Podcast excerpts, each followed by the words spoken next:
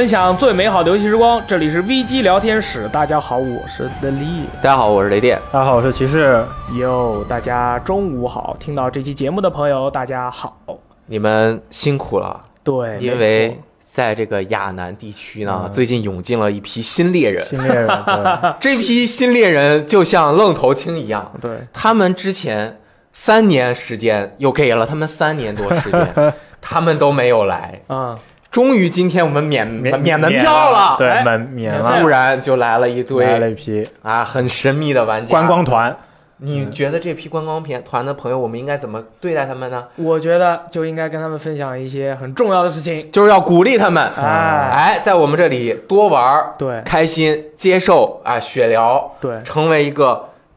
真实的猎人，而不能像一些朋友看到雷电打星际 就打消他的积极性，说：“哎，你不要打了，你这个水平，你不要玩这个游戏了，你还是玩一玩合作吧。”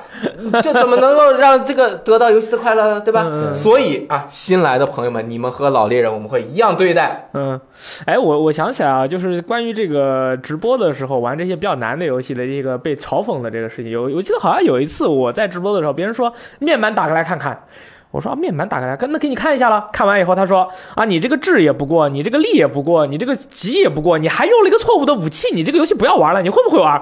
然后哎，我心里啊，我靠，这居然是一个诱导性的问题。早知道我就不打开面板了，不然 从头到尾就相当于他在说我啊，力量不足，脚步不精，敏捷不够，武器还用错，血又不够。你整体玩的技术又不行，从头到尾把我否定，搞得我压力很大。这也是为什么。结果那个哥们没准玩的时候看你攻略玩。结结，这就是为什么我直播的时候很少播血缘和黑魂的原因啊啊！我这个其实我也可以播，但是如果播的时候有这个朋友喷我呢，我这个内心是很脆弱，就很不爽，很不爽。哎，但是呢。没关系，我们来一起来聊一下这个血缘呢。我觉得这应该是历史上最难的话题了，对，最危险的话题，最危险的话题是我提出来的，嗯，就是为了欢迎啊，欢迎新新新猎人进入亚南，欢欢欢庆一下啊。所以选择这个话题呢，我们会分几个部分，对，前面大概百分之五十到百分之七十，我们都不会涉及严重的剧透，我们会聊这个游戏本身的内容。如果你把用什么武器啊、BOSS 啊，还有整个地图的设计都当做剧透的话。那可能就是，如果你是一个新进入亚楠的朋友，那你自己就去受苦吧。而且你受了苦之后，也没有知道故事的剧情是什么。然后呢，呃，后面的百分之三四十，我们会聊一下。这个整个故事的一个构架，嗯，和内容，嗯，具体的提纲都是大力写的，因为我也不懂。我靠，你这句话说的很好，说了半天，到最后就是 啊，有坑就是我跳，对不对？没错，就是有我有有有问题，大家找大力，跟我没有关系啊。我我要再说一下啊，这个免责声明啊，这个大家看过魂档案的都知道啊，就是我写的任何关于这个魂类的这个考古的问题，和我在电台或者直播里说的每一句话，都是以我浅薄的知识结合游戏中。给的非常少的文字的那些信情报。啊，再通过我这个微缩的大脑进行的一个想法，所以说这个世界上啊，有很多的大佬在这个魂的考古方面，他们了解的、知道的都比我多得多。所以说我说的其实并不是一个他的一个真真正正的一个这个游戏完全的面貌，而我而我只是给大家看一个冰山的一角，我也只能跟大家分享这么多我知道的事情。就游戏里的这个设定就能解释你是怎么回事儿。对啊，就像我，我的零式大概是负五十啊，就是我什么都看不见。对啊，这个骑士。可能就是零到三十之间，零吧，零吧。我我是十，我是十啊，你只有十是吗？对对对啊，他只有十，但是作为一个正常人，你有十点零是至少吃了十个狂人的知识。对，那我已经快已经接近发疯的状态，你已经快疯了。但是你就憋着这个疯劲儿和大家一起分享。所以其实亚楠的故事，嗯，具体的怎么样，包括呃，没有一个绝对的定论。对，只能说这个定论很接近，呃，比较真实的一个情况，可能是真实的。其实。制作人宫崎英高先生，嗯，导演宫崎导演导演监督，他对于这个整个的故事的，还有就是他没有想讲的那么清楚，他就是让你感觉到一种莫名其妙的感，不是我我这零是负五十就这么。我们先介绍一下这个游戏的一个基本信息吧，因为可能有些朋友他只是光听说或者或者光看过别人的一些攻略啊什么的，其实游戏还是要自己玩比较好，所以说我们先介绍一下游戏的基本的信息。基本的信息，没错，呃，血缘诅咒。啊，是 PS 四上面独占的魂系列的作品。一开始它在发售之前，很多人说这个可能不是魂的作品，然后但其实玩了以后发现确实是魂的这个精神的延续。然后它讲述的是维多利亚时期，也就是一八三七年到一九零一年啊，这个某个世界的小镇。呃，也不知道是不是地球上的一个小镇啊，叫做亚南发生的这个故事。Yarnam，哎，它的这个主题呢是克苏鲁、黑暗、暴力和血。哎，这个宫崎英高先生就是很很喜欢那个爱手艺先生的这个克创造的克苏鲁神话体系，同时他很喜欢德古拉这个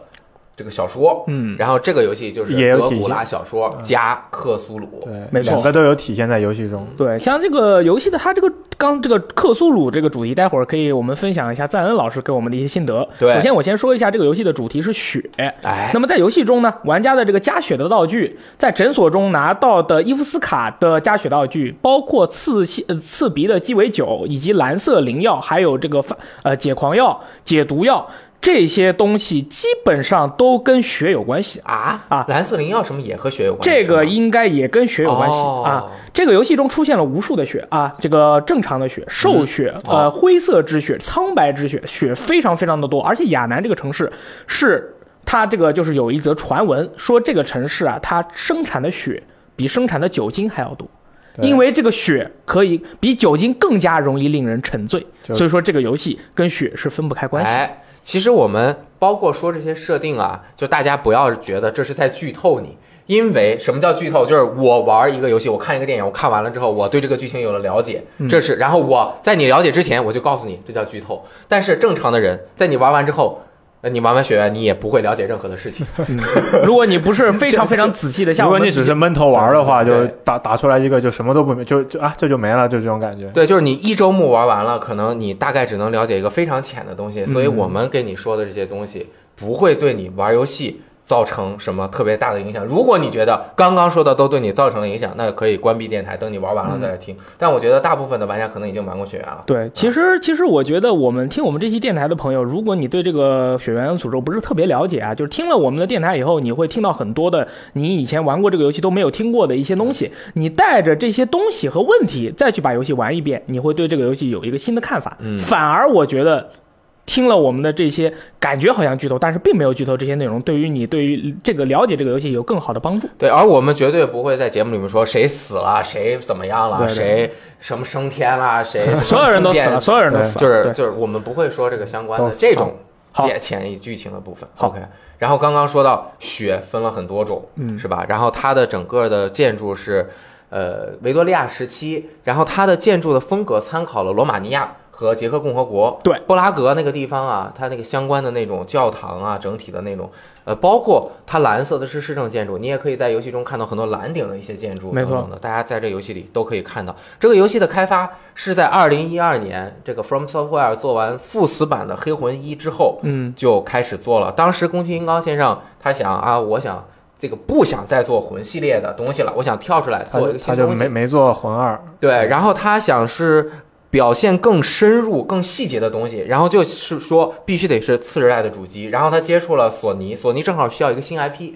然后他们就一拍即合，然后为索尼的 PS 单独打造了一个这个独占的 IP《血缘诅咒》。嗯然后二零一四年发售，然后一五年出的 DLC，嗯，老猎人。嗯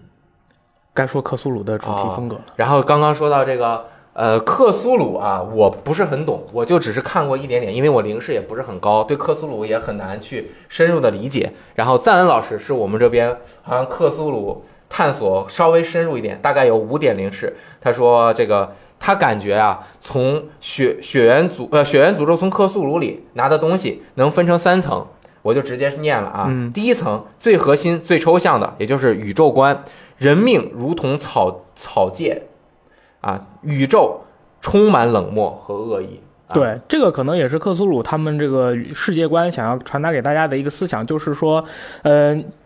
呃，因为我们现在很多人的一个正常的一个价值观和世界观，觉得是人类是世界上就是或者已知的世界里面最强大的物种，然后别人因为别人应该重视我们，别人做的任何事情应该与我们有着直接关系。譬如说啊、呃地球它突然被人家消灭了，呃，然后外星人会给你一个理由，说因为你比如说挡了我们的这个高速车道，或者是因为你的文明过于强大，文明过于暴力，我把你消灭掉了。但其实克苏，这如果是传在克苏鲁的世界观里面的话，那就是说一个呃旧日支配者路过了银河系啊，路过了太阳系，看到了地球，然后他从那个地球上面呃飞过去，然后地球没有了，他没有任何的理由，他只是路过，就是这个是宇宙是完全是茫然的，你被消灭也没有任何的理由，你就是不小心就中招了。而且就我了解，包括我看的一些克苏鲁的小说，其实你看到的就是包括外来的神啊和一些你不可名状的东西，就是其实作为人的眼睛来看，你可能看到的那个实体都不是真实的实呃体。你无法理解，其实克苏鲁里面的神啊，或者一些超出一就是不可名状的东西，对，它的那个维度和你不一一样，你看到的长宽高和你认为的怎么一个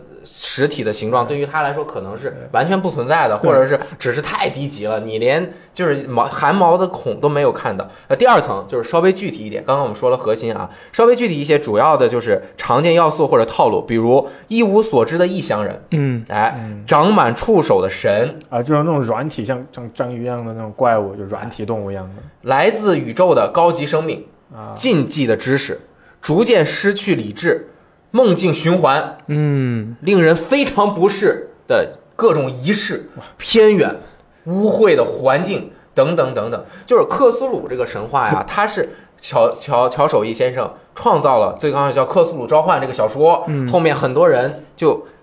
觉得这个很有意思，和他一起来就着这个感觉去继续写，啊继续写，对。包括很多大导演，包括最近得这个诺贝尔，呃诺贝尔还行，嗯。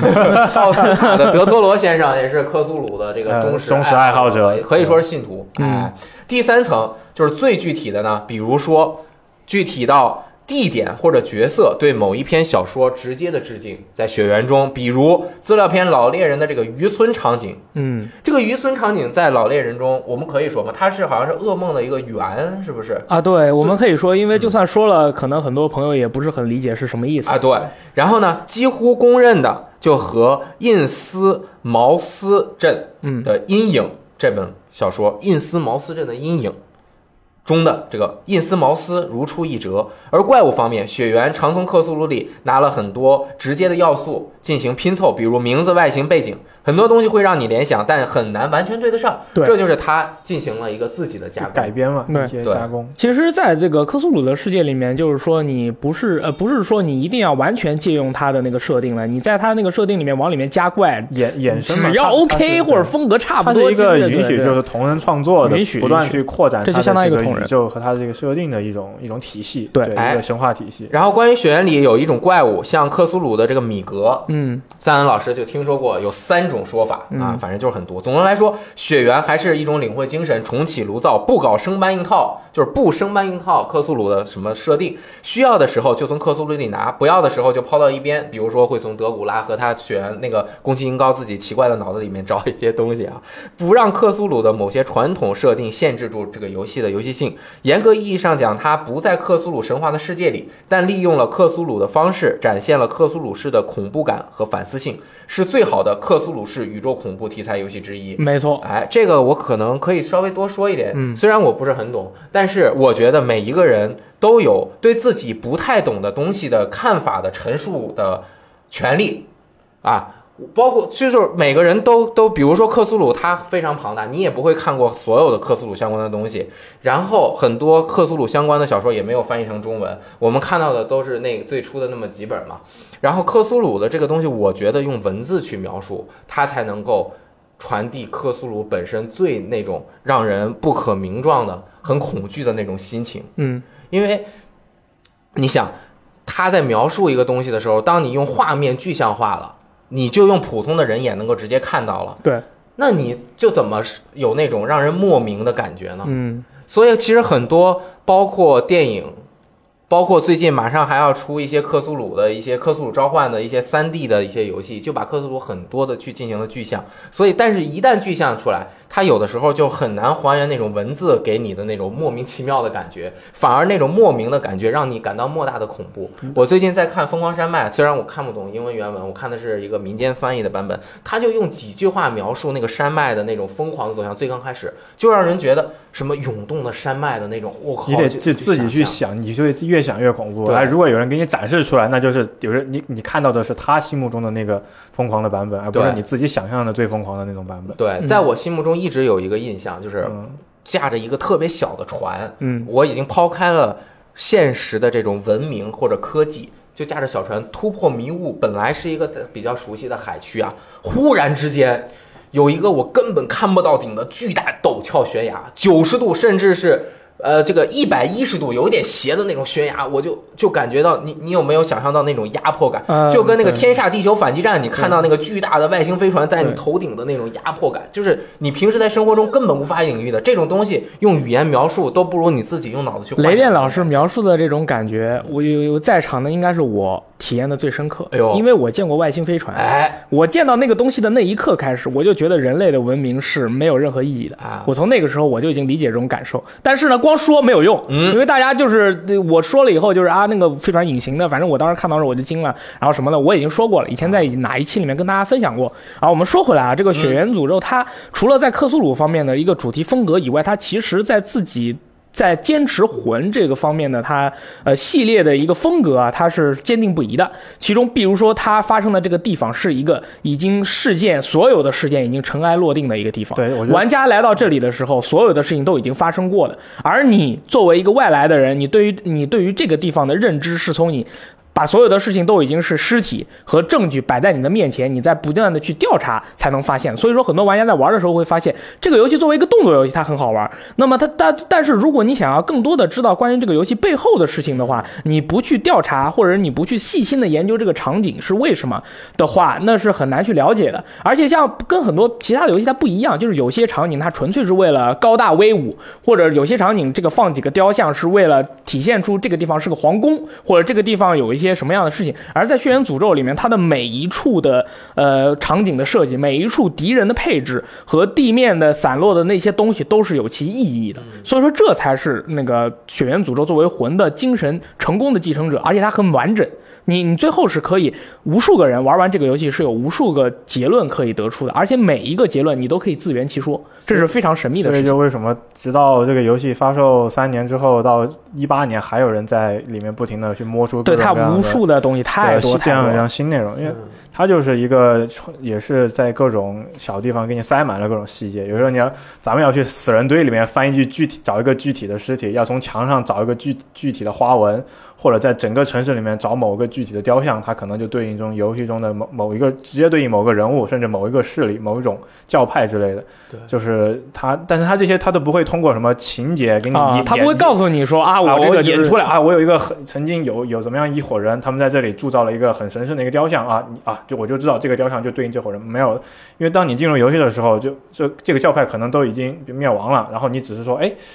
这个这个雕像好像和我看见地上的某个尸体或者某某某一个片有点联系体有有点联系。哦，你然后再加上一些就是物品栏的描述，你对然后你再去想象，包括它的画对它样子，对他当年是这他怎么在这个这个势力在这里怎么怎么起、起步的？他怎么曾经壮大过，然后又怎如为何没落了？都一切都藏在这里面，但没有任何情节告诉你。你要不去看，你要没有注意这个雕像，你不和他去和地上的尸体，去和某个人，去和某一把武器联系起来，这些你都不知道。嗯，对，这个我觉得是一个身份的，反而是身份的认同或者代入感。呃，就是它不是一个上帝视角让你去了解这个世界，而是你看到的，就是比如说战后破败的一个城市，然后你通过这些和一些碎的纸片和人们口口相传的一些东西，嗯和一些模糊的民间传说，可能正确，可能错误，然后去还原可能存在在背后的一个巨大的设定这就。真的是一种考古的那种感觉，啊那种形式。其实你觉得，比如说让宫崎英高先生，比如说他就说一讲一个故事，在游戏中一个单人游戏，他肯定能讲好，对，嗯但是他这个不需要去那样讲。对，他可能有一个非常庞大的设定，然后他把这个整个设定和故事打没准打碎了，他本身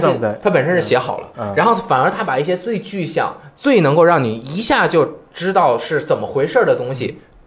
哎，给你啪打碎了，嗯只拿出几个很关键的东西散在世界中。嗯然后当你玩的时候，你玩完第一遍之后，你发现根本拼不起来。对啊，你玩了很多遍，靠一个人的力量，然后他是，嗯就是刚才说的是一个完整的故事打碎了放进去嘛，然后嗯他会觉得你如果这个早晚有一天会有人把这个打碎的故事给整理起来的话，这样的话，我作为宫崎英高大佬的话，我就不能够在智商上碾压你们了。哎所以他还会把一些这个跟游戏无关的一些杂讯资料也会放在游戏里面，呃，去扰乱玩家的一个心神。所以说我在这里推荐大家，就是我在这次的电台里面会每次在每个阶段的时候都会跟大家去呃推荐，就是你玩的时候要注意的事情。所以我在这里就可以给大家推荐一下，就是大家在玩整个《血缘诅咒》的时候，你一定要注意一下那个该隐城这一章。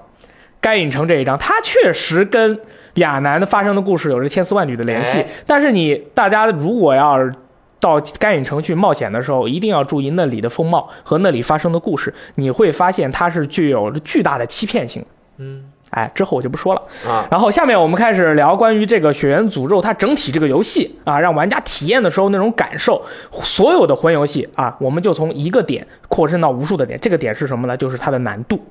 嗯，难度就能说明魂这个游戏，就是《血缘诅咒》这个游戏，它到底好不好玩。所以说，首先我们先把这个整个魂系列的这些游戏，我们每个人来排个序。你觉得最难的呃魂系列的游戏是哪一款？和你觉得最简单的魂系列哪一款？然后最后你把这个血缘放在中间，你看看它能够排多少。首先我说一下我的那个，说一下我的一个排序。首先最难的是《恶魔之魂》，因为这个游戏它的无数的设定太不合理了。啊，他这个男的不合理，它难的非常不合理。它为什么这么说呢？它难的不合理，它简单的不合理。它里面的有些 BOSS 设定的实在是太简单了，让我觉得你根本就没有这个必要。比如说里面的那个龙神，哇，大哥了，龙神呐、就很弱啊。黑魂三里的龙也很弱？呃，黑魂三对，然后那个比恶魔之魂稍微简单一点的是黑暗之魂一，然后是血缘诅咒，然后是黑暗之魂二，最简单的是黑暗之魂三。嗯啊，黑暗之魂三因为它是一个商业作品嘛，然后就是大众了。对，就很大众了，就必须要保证大家都能够去通关，然后就能够享受自己的那个游戏生活。所以说，黑暗之魂三是最简单的。然后血缘诅咒真的是跟，其实血缘诅咒的难度跟黑暗之魂不相伯仲，黑暗之魂一，嗯对黑暗之魂一不等不相伯仲。那我觉得，其实我排下来的顺序就跟你差不多。嗯那、我觉得血缘其实他找到了一个非常合适的中间的平衡点。它难没有像恶魂那样难的不合理，难的特别过的，难的你你你你你想你想真的想摔手柄，但是它又没有，就是说太过于简单，简单的像就是普遍大家去玩黑魂三的时候都会觉得就是这个哎，游戏怎么回事啊？好多嗯 BOSS 一见面就被我干掉了。对对，嗯就大家就因为我们之前都给大家哇，魂系也是个很难的游戏，你要这小心那小心，然后大家去上面发现还是死死个一两次，可能就还是能过的嘛，就是没有那种卡到很很很很难很难。然后所以我觉得雪原它是放在一个很平衡的一个位置，而且它跟它跟那个魂系列，我觉得它有一个不一样的点，它在难度上，就是魂系就是那个黑暗之魂，其实有一个和雪原不一样的地方，黑暗之魂所有武器基本上很多人会喜欢带盾。对，它是一个很讲防的一个一个一个这么一个游戏，不管你是去防反，还是你你反正你都有一个可以可以去顶一下的招，但是雪原里是没有的。雪原里你别人攻击了，你要站在那，你就一定要吃这一下。但是雪原它通过另外一个机制，它去调整了这个难度，就是它它和黑暗魂不同，它它要它主张的是进攻，嗯，你一定要去去，就是他砍了你，你要你要，因为它有一个掉血之后，它有一个血量是一个橙色的槽，那个槽你在一定时间内你去攻击，你是可以把这个血量给吸回来的。对，比如说他打你一下费五十滴血，可能二十五是真费了，剩下的二十五是橙色的。对，然后这二十五你能吸回来。你可以在可能未来这两秒钟到三秒钟之内，你要是去攻击，你能吸回来的。这也就是，呃，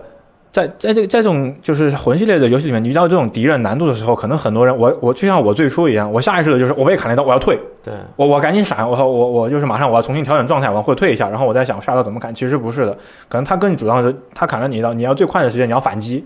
然后怎么样？以最快的方式去去干掉它，或者是让让你的那些武器去把这个这个刚刚废掉的血量这个抢回来、争回来。然后它在这个方面其实就跟就跟魂其实是两种不同的这种方向。血缘就是更激进。对，它你要打的非常激进。对就我以前的时候，其实刚开始是用，就是很多人选的那个斧子，因为这个转转乐什么的，就是比较实用嘛。是，然后但是我当时一开始很喜欢那把巨肉刀，嗯，然后因为巨肉刀是它在那个收起来的形态，呃，就是那种这种弯刀的形态，它非常的快。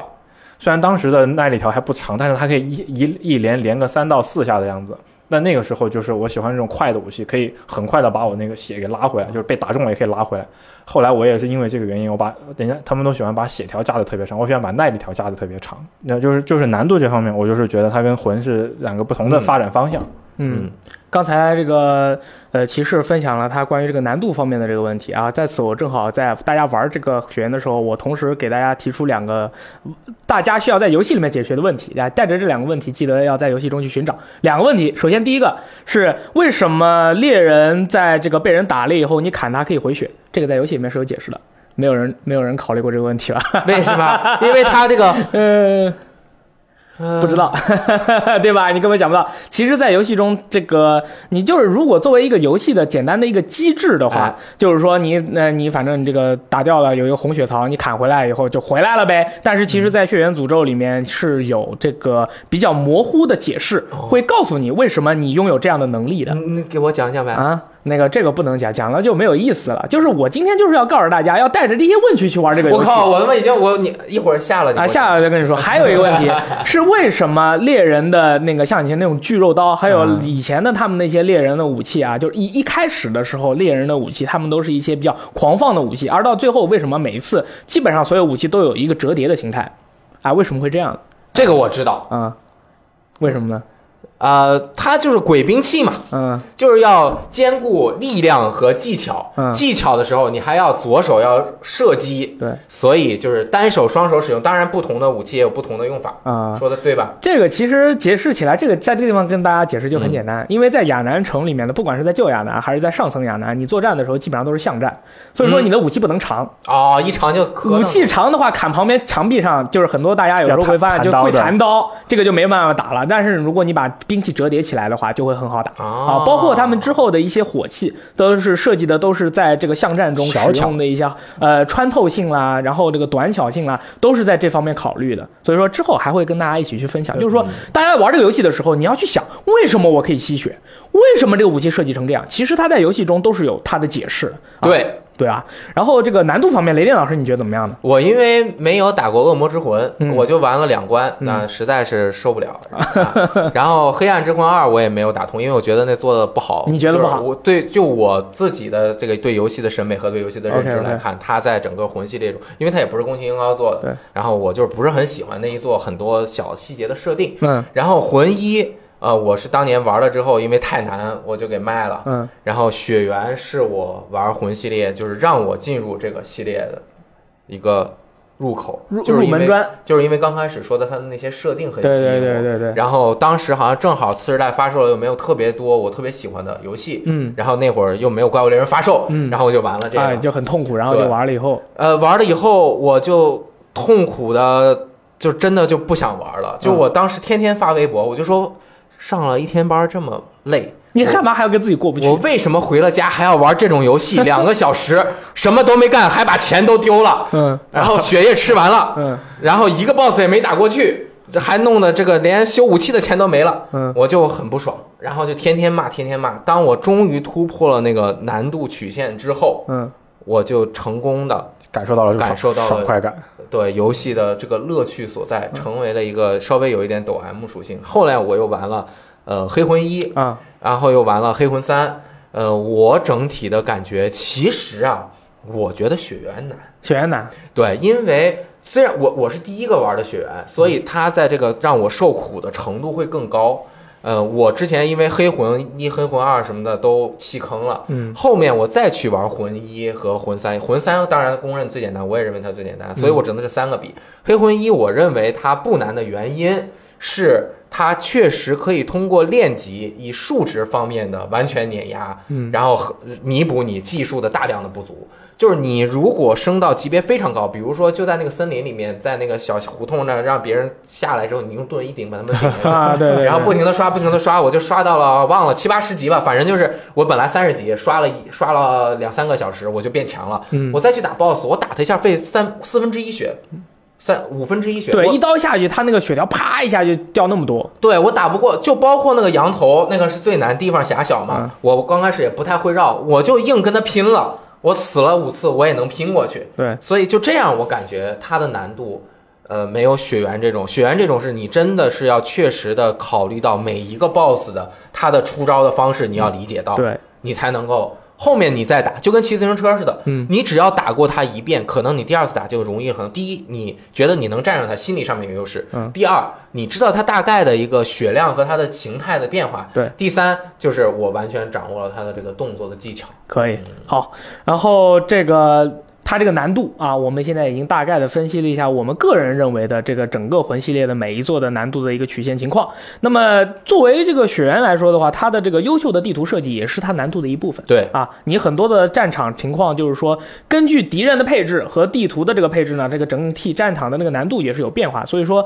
不同的场景也有一些不同的这种作战风格和感受。那么大家现在先呃分享一下，就是你觉得你最喜欢的，或者觉得最恶心、最讨厌的，在雪原里面是哪张图？印象最深的，禁忌森林，禁忌森林，为什么呢？因为其实禁忌森林当时那个情况，嗯我第一次玩的时候太黑了。嗯嗯然后我我已经在前面就是亚南就是一开始那个地方死了太多次，我知道这个地图一定充满了恶意，所以我谁也那个地方谁谁也我什么东西也不找，我就一门心思先过去找到下一个灯，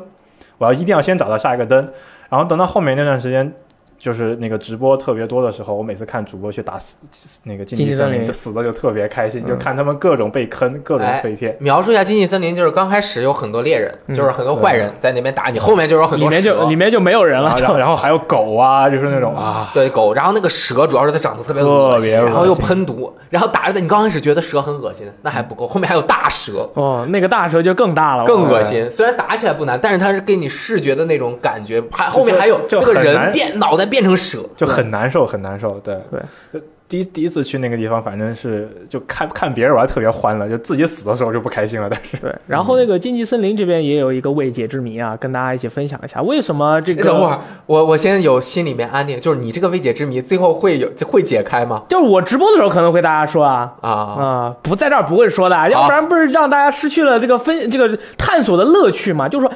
在魂的世界里面提出问题，永远比解决问题来的有有意思意思。对，就是大家想一下啊，为什么在亚南城还有在这个旧亚南都是野兽形态的怪物，呃，还有这个大型的那个。巨兽型的怪物啊，巨兽型的怪物是治愈工厂做的。嗯然后这个为什么在禁忌森林里面的那些呃怪物它是蛇头的？哎，还有一些这个蛇一堆蛇聚集在一起的那种样子。嗯，哎。啊，你们去思考一下啊，可以自己自己想一下这个问题，然后呢，哎，再把它联系到这个禁忌森林的 BOSS 啊，禁忌森林的那个森林的 BOSS 叫做亚南三暗影，一个放火的，一个拿太刀的，一个用魔法的。哎，然后他打败他们以后呢，你会得到一个血液的沉醉，这个符文啊，符文，一个符文，嗯这个符文是告诉大家，就是说这个呃跟内脏暴击有关系，说内脏暴击是猎人的一种战斗技巧，但是只有猎人才会。这个东西呢，又可能哎可能会解释为什么猎人可以在攻击敌人的时候吸血，哦。都是可能哦。大家自己去沿着沿着这个线索去看啊，你到时候玩的时候呢，就把这些东西看完一遍呢，自己心里面再思考一下，说不定就会得出一个自己的想法。你再把这个想法呢跟旁边的啊朋友交流一下。交流一下，交流一下。啊，就这个就是血缘的考古乐玩法。这个考古乐趣就是从这考古乐趣从这儿来的。对。嗯，雷电老师，你在学院里面哪个场景印象最深刻呃，我其实还是一个比较工工整的人，啊？对，那个我很喜欢教堂区，因为就是虽虽然啊，这个你这个好王道啊！呃就是教堂区那个，我觉得设计的特别棒，啊就是因为它是应该算肯定算是整个地图的中心区域，它就是连通着后面其他的那些区域作为，而且这个在整个社会呃建筑学或者是社会发展的这个历史来看也是很合理的，啊，就是没错，很对吧？合理，对它教会为中心，然后在山山头上面，对。是吧？然后在那个高高的，然后中间那个大教堂，而且它和我们，因为我我去过捷克嘛，对他那边也是那种感觉，啊下面是下城区，上面上城区，啊上城区最上面山顶上面是那个王族啊，住的地方你。去过那种那种现实，可能感触会比较深一些。哎，对，就是你怎么绕绕绕，然后呃那个有东西保护着，然后上去了。然后我觉得雪原这里面它和现实还是不太一样，它、嗯呃那个这个教堂特别大，好像他们没有一些生活的区域，就是他们不吃饭拉屎睡觉的啊，体验好像很差。就是他们好像只要冥想就可以那个成这个过时间了、啊，喝血就够了。然后，但我觉得就是它上面主教堂，嗯下面有这个小教亚丹小教堂，然后从上到下的这一个登这个台阶的这种感觉。啊，我很喜欢，就是在游戏中往上攀爬，而且是很规，就是呃，《天际上古卷轴五》里面，嗯，就是那个爬那个雪山的时候，我也感觉特别好。然后这个里面就是我怎么一步一步的这样上去之后，发现哎边上还有个侧路可以回来，怎么左边呀、右边呀四通八达，每次都回到这边。而且就是我其实很喜欢就是教堂的这种建筑风格，因为虽然我不太懂宗教，嗯也不是也不信信教什么的，啊，对，但是我就觉得它很很很壮阔。啊，而且你进了那个大教堂里面啊，它边上有那个那个那个核核桃仁儿脑袋的那个那个雕像，嗯一个一个的排列。核桃仁脑袋，大大家听经常听我说的东人，他肯定了解我，就是很喜欢那种很多东西，对对一个一个很规律的排开。对你不规律，你就对对对，我就难受。就是比如说一个教堂左边两个雕像，右边一个雕像，不行了，你要你要花钱给他买一个雕像对，对对，我要建一个的。你要建一个，啊，就是要被他凑齐了。对，对，然后从上往下看的那种感觉。今天我为了录这个节目，还特意回去又进那个老猎人的 DLC 去感看感受了一下啊然后老猎人 DLC 刚一出来，也是从那个亚丹小教堂出来嘛，到那个大教堂去，就是整个扭曲了一下。对对对，然后你再破败了之后，你再一看，就是它整个建筑非常的有逻辑。嗯，它的那个逻辑就是上下的那种通透的那种感觉，包括一些瞭望的，有两个小台阶瞭望啊等等的这种感觉，而且很好看，很美。可以。在我印象里面，在这个《血缘诅咒》整体的一个，包括 DLC 里面，这让我印象最深的地图应该是那个小渔村啊，这个地图。但是我在在跟大家说之前呢，我先提出呃一些关于这个大教堂区的一个一个故事。就是大教堂区，大家记得就是在打完那个圣职者野兽以后，对吧？后面的门锁了，你从那个地方走不过去，就要从另外一个地方买队长的那个钥匙才能去开的那个门大门儿啊，他那个那开开的那个大门一万块钱，好像对对对，那个要花很多的钱去才能把那个东西打开。然后我要在这里分享的是，就是说，其实这个门它锁着的意义在于，当时那就是血缘诅咒其实是一晚上发生的故事。嗯，从那个从傍晚到这个深夜到雪月，这其实就是一晚上发生的故事。在这个傍晚之前，呃，狩猎队长啊，前往从教堂区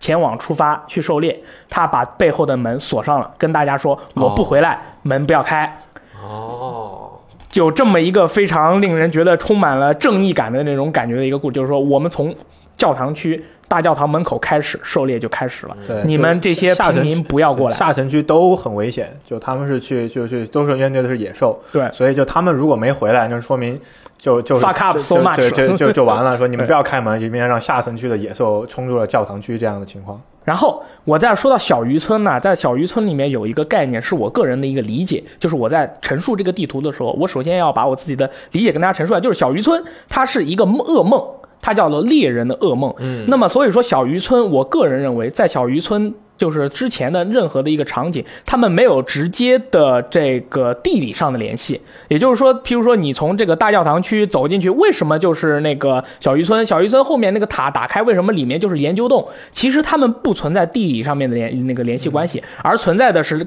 逻辑上面的联系关系。啊譬如说，事情是先从大教堂开始发生，哎，他们出发到了小渔村，然后小渔村发生了一些事情以后，他们得到了一些东西，拿去做研究哦，这是一个逻辑性的关系。因为在梦的世界里面，地理是不存在直接联系的，而逻辑可以存在直接联系。嗯对，所以说啊，就是为什么我喜欢小渔村？我觉得小渔村是很好的补足了《血缘诅咒》里面很多未解之谜的一块重要的拼图。嗯，在玩家玩这个游戏的时候，经常会听到一句话，是让你去寻找苍白之血，对吧？哎，Pale Blood，Pale Blood，这个苍白之血从何处而来？从头到尾都没有一个直接的解释。但是小渔村的出现给了一个比较直接的解释，告诉大家这个苍白之血可能是从这里来的。然后在这个小渔村里面发生的事情，都是大家如果玩过的朋友都知道，它里面是设计了无数的那个让人看到以后就会受不了的一些场面，还有一些呃什么人形的刮流了啊非常非常的恶心。这个是明面上它的一个设计啊，哎怪物的设计是偏向于大海。偏向于未知和偏向于外太空，但是呢，从暗面上的设计，它在这个地图里面放了无数的你可以用来考古的消息哎和内容。譬如说啊，这个是我没有发现，这个一开始是骑士发现，就是在科斯的那个孤儿战斗的那个场面外面有一片汪洋大海。啊啊，那个大海里面呢，其实就是大海，你就是一片海捞，没什么。但是如果你用望远镜往那个海里面看，可以看到那个海里面有很多的沉船，海里面有很多的沉船。哦，然后你再你再联想一下，这个科斯的尸体搁在搁在岸上了，你就会可以想象一下当时的场景，应该是科斯来到了亚南的这个小渔村科边。斯是一个 Greater One，是啊对是一个股神，他来到了这个，他为什啊？这又提出一个问题：为什么科斯要来到地球上亚南的旁边？旅行亚南的城边啊，这个大家思考一下啊，跟圣歌团有关系。啊科斯来了以后呢，那么当年的为而这个同时也解释了为什么这个呃。DLC 叫做老猎人，因为当时的第一批猎人就是葛曼呐、然后他的徒弟啦，还有一帮的 crazy fucking shit 呀，所有人从大教堂区出发，前往小渔村，去调查，和和战船一起想办法把科斯打下来，然后他们打下来了，打下来以后发生了不得了的事情，所以这个事情整体从我的理解来看，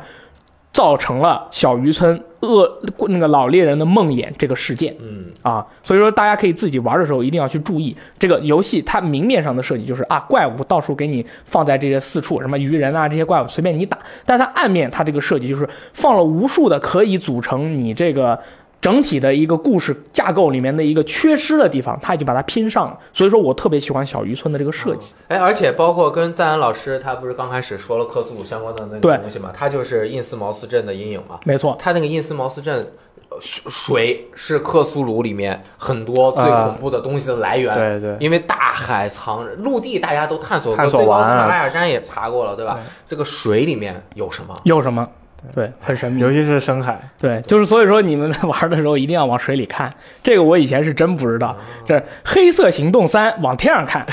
《血缘诅咒老猎人 DLC》往水里看，嗯哎，不看我是真不知道。然后我之后我习惯了这个东西以后，我经常在玩这个瞎看，瞎看，发现了到处转无数啊，到处转镜头对对，发现了无数的那个之前没有发现的事情，这个是我最喜欢的一个小渔村的场景。那还有一个是也是 DLC 里面的，就是他那个呃玛利亚所在的那个哦星星辰中塔。对星我也想说这星辰中塔也，是一个呃设计的非常好的一个场景，它的这个场景其实是非常有魂的这种呃。呃，多层复杂式的机动机关结构的一个地图设计，它的这个难度就在于什么呢？往往就来自来自于这个你如何推动你在这个地方的进程，因为它经常会有一些呃卡住你的地方啦，然后有一些那个路你看着能过去，对，你看它有个楼梯，但是断的，断的，你过不去啊！你要这个拉动这个机关，你才可以把它对上啊。但是这回在雪原里面呢，它这个星辰中塔的这个设计呢，已经是呃给玩家让步了很多。你只要正常的去探索每一个地方，这个地方都是能过的。像我以前玩黑暗呃那个黑暗之魂里面的那个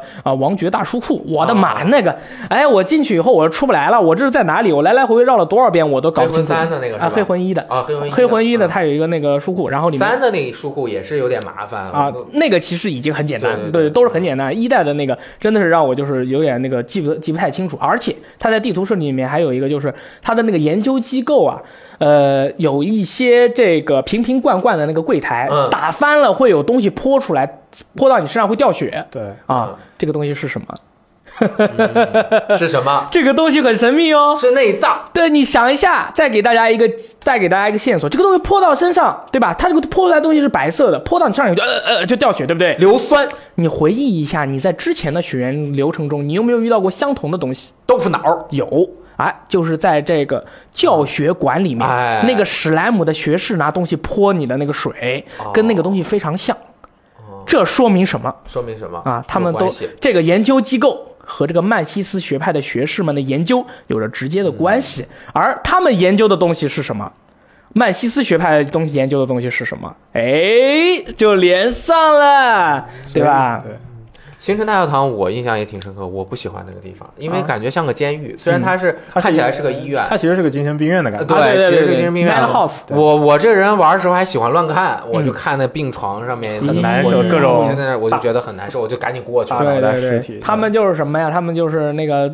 当时是拿那个 Pain Blood 对对人类做研究嘛。那个它会变成很多形态，然后但是他们的不同的血会对这个人造成的那个影响不一样。嗯。有些人会变成这个，有些人会变成那个。他们当时的研究比较早期，所以说只有脑袋变了，啊你得拿个布袋兜着，要不然就流出来了。那还有个支线是找四个脑袋还是什么的？对对吧对对，啊那个要找他那个那个脑浆对啊，脑浆那个脑浆也是当时的一个一个东西。这个是一个比较早期的研究了，这个是他在曼西斯学派在研究这个古神之血的这个路程上一个比较早期的一个，后面还有比较后期的一个一个研究成果啊，大家可以思考一下哎，你有什么哎星辰学塔很像恶魔城的设计。啊？是吗？是吧？你想啊，就一层一层的嘛，然后上去中间那个机关啪一动，然后你又上到那边了。恶魔城二 D 的，它这个是一个，有一点，哎，挺有意思。雷老师，你是不是说过一件事情？其实哦血缘或者是恶魔之魂，其啊黑暗之魂其实就是现代的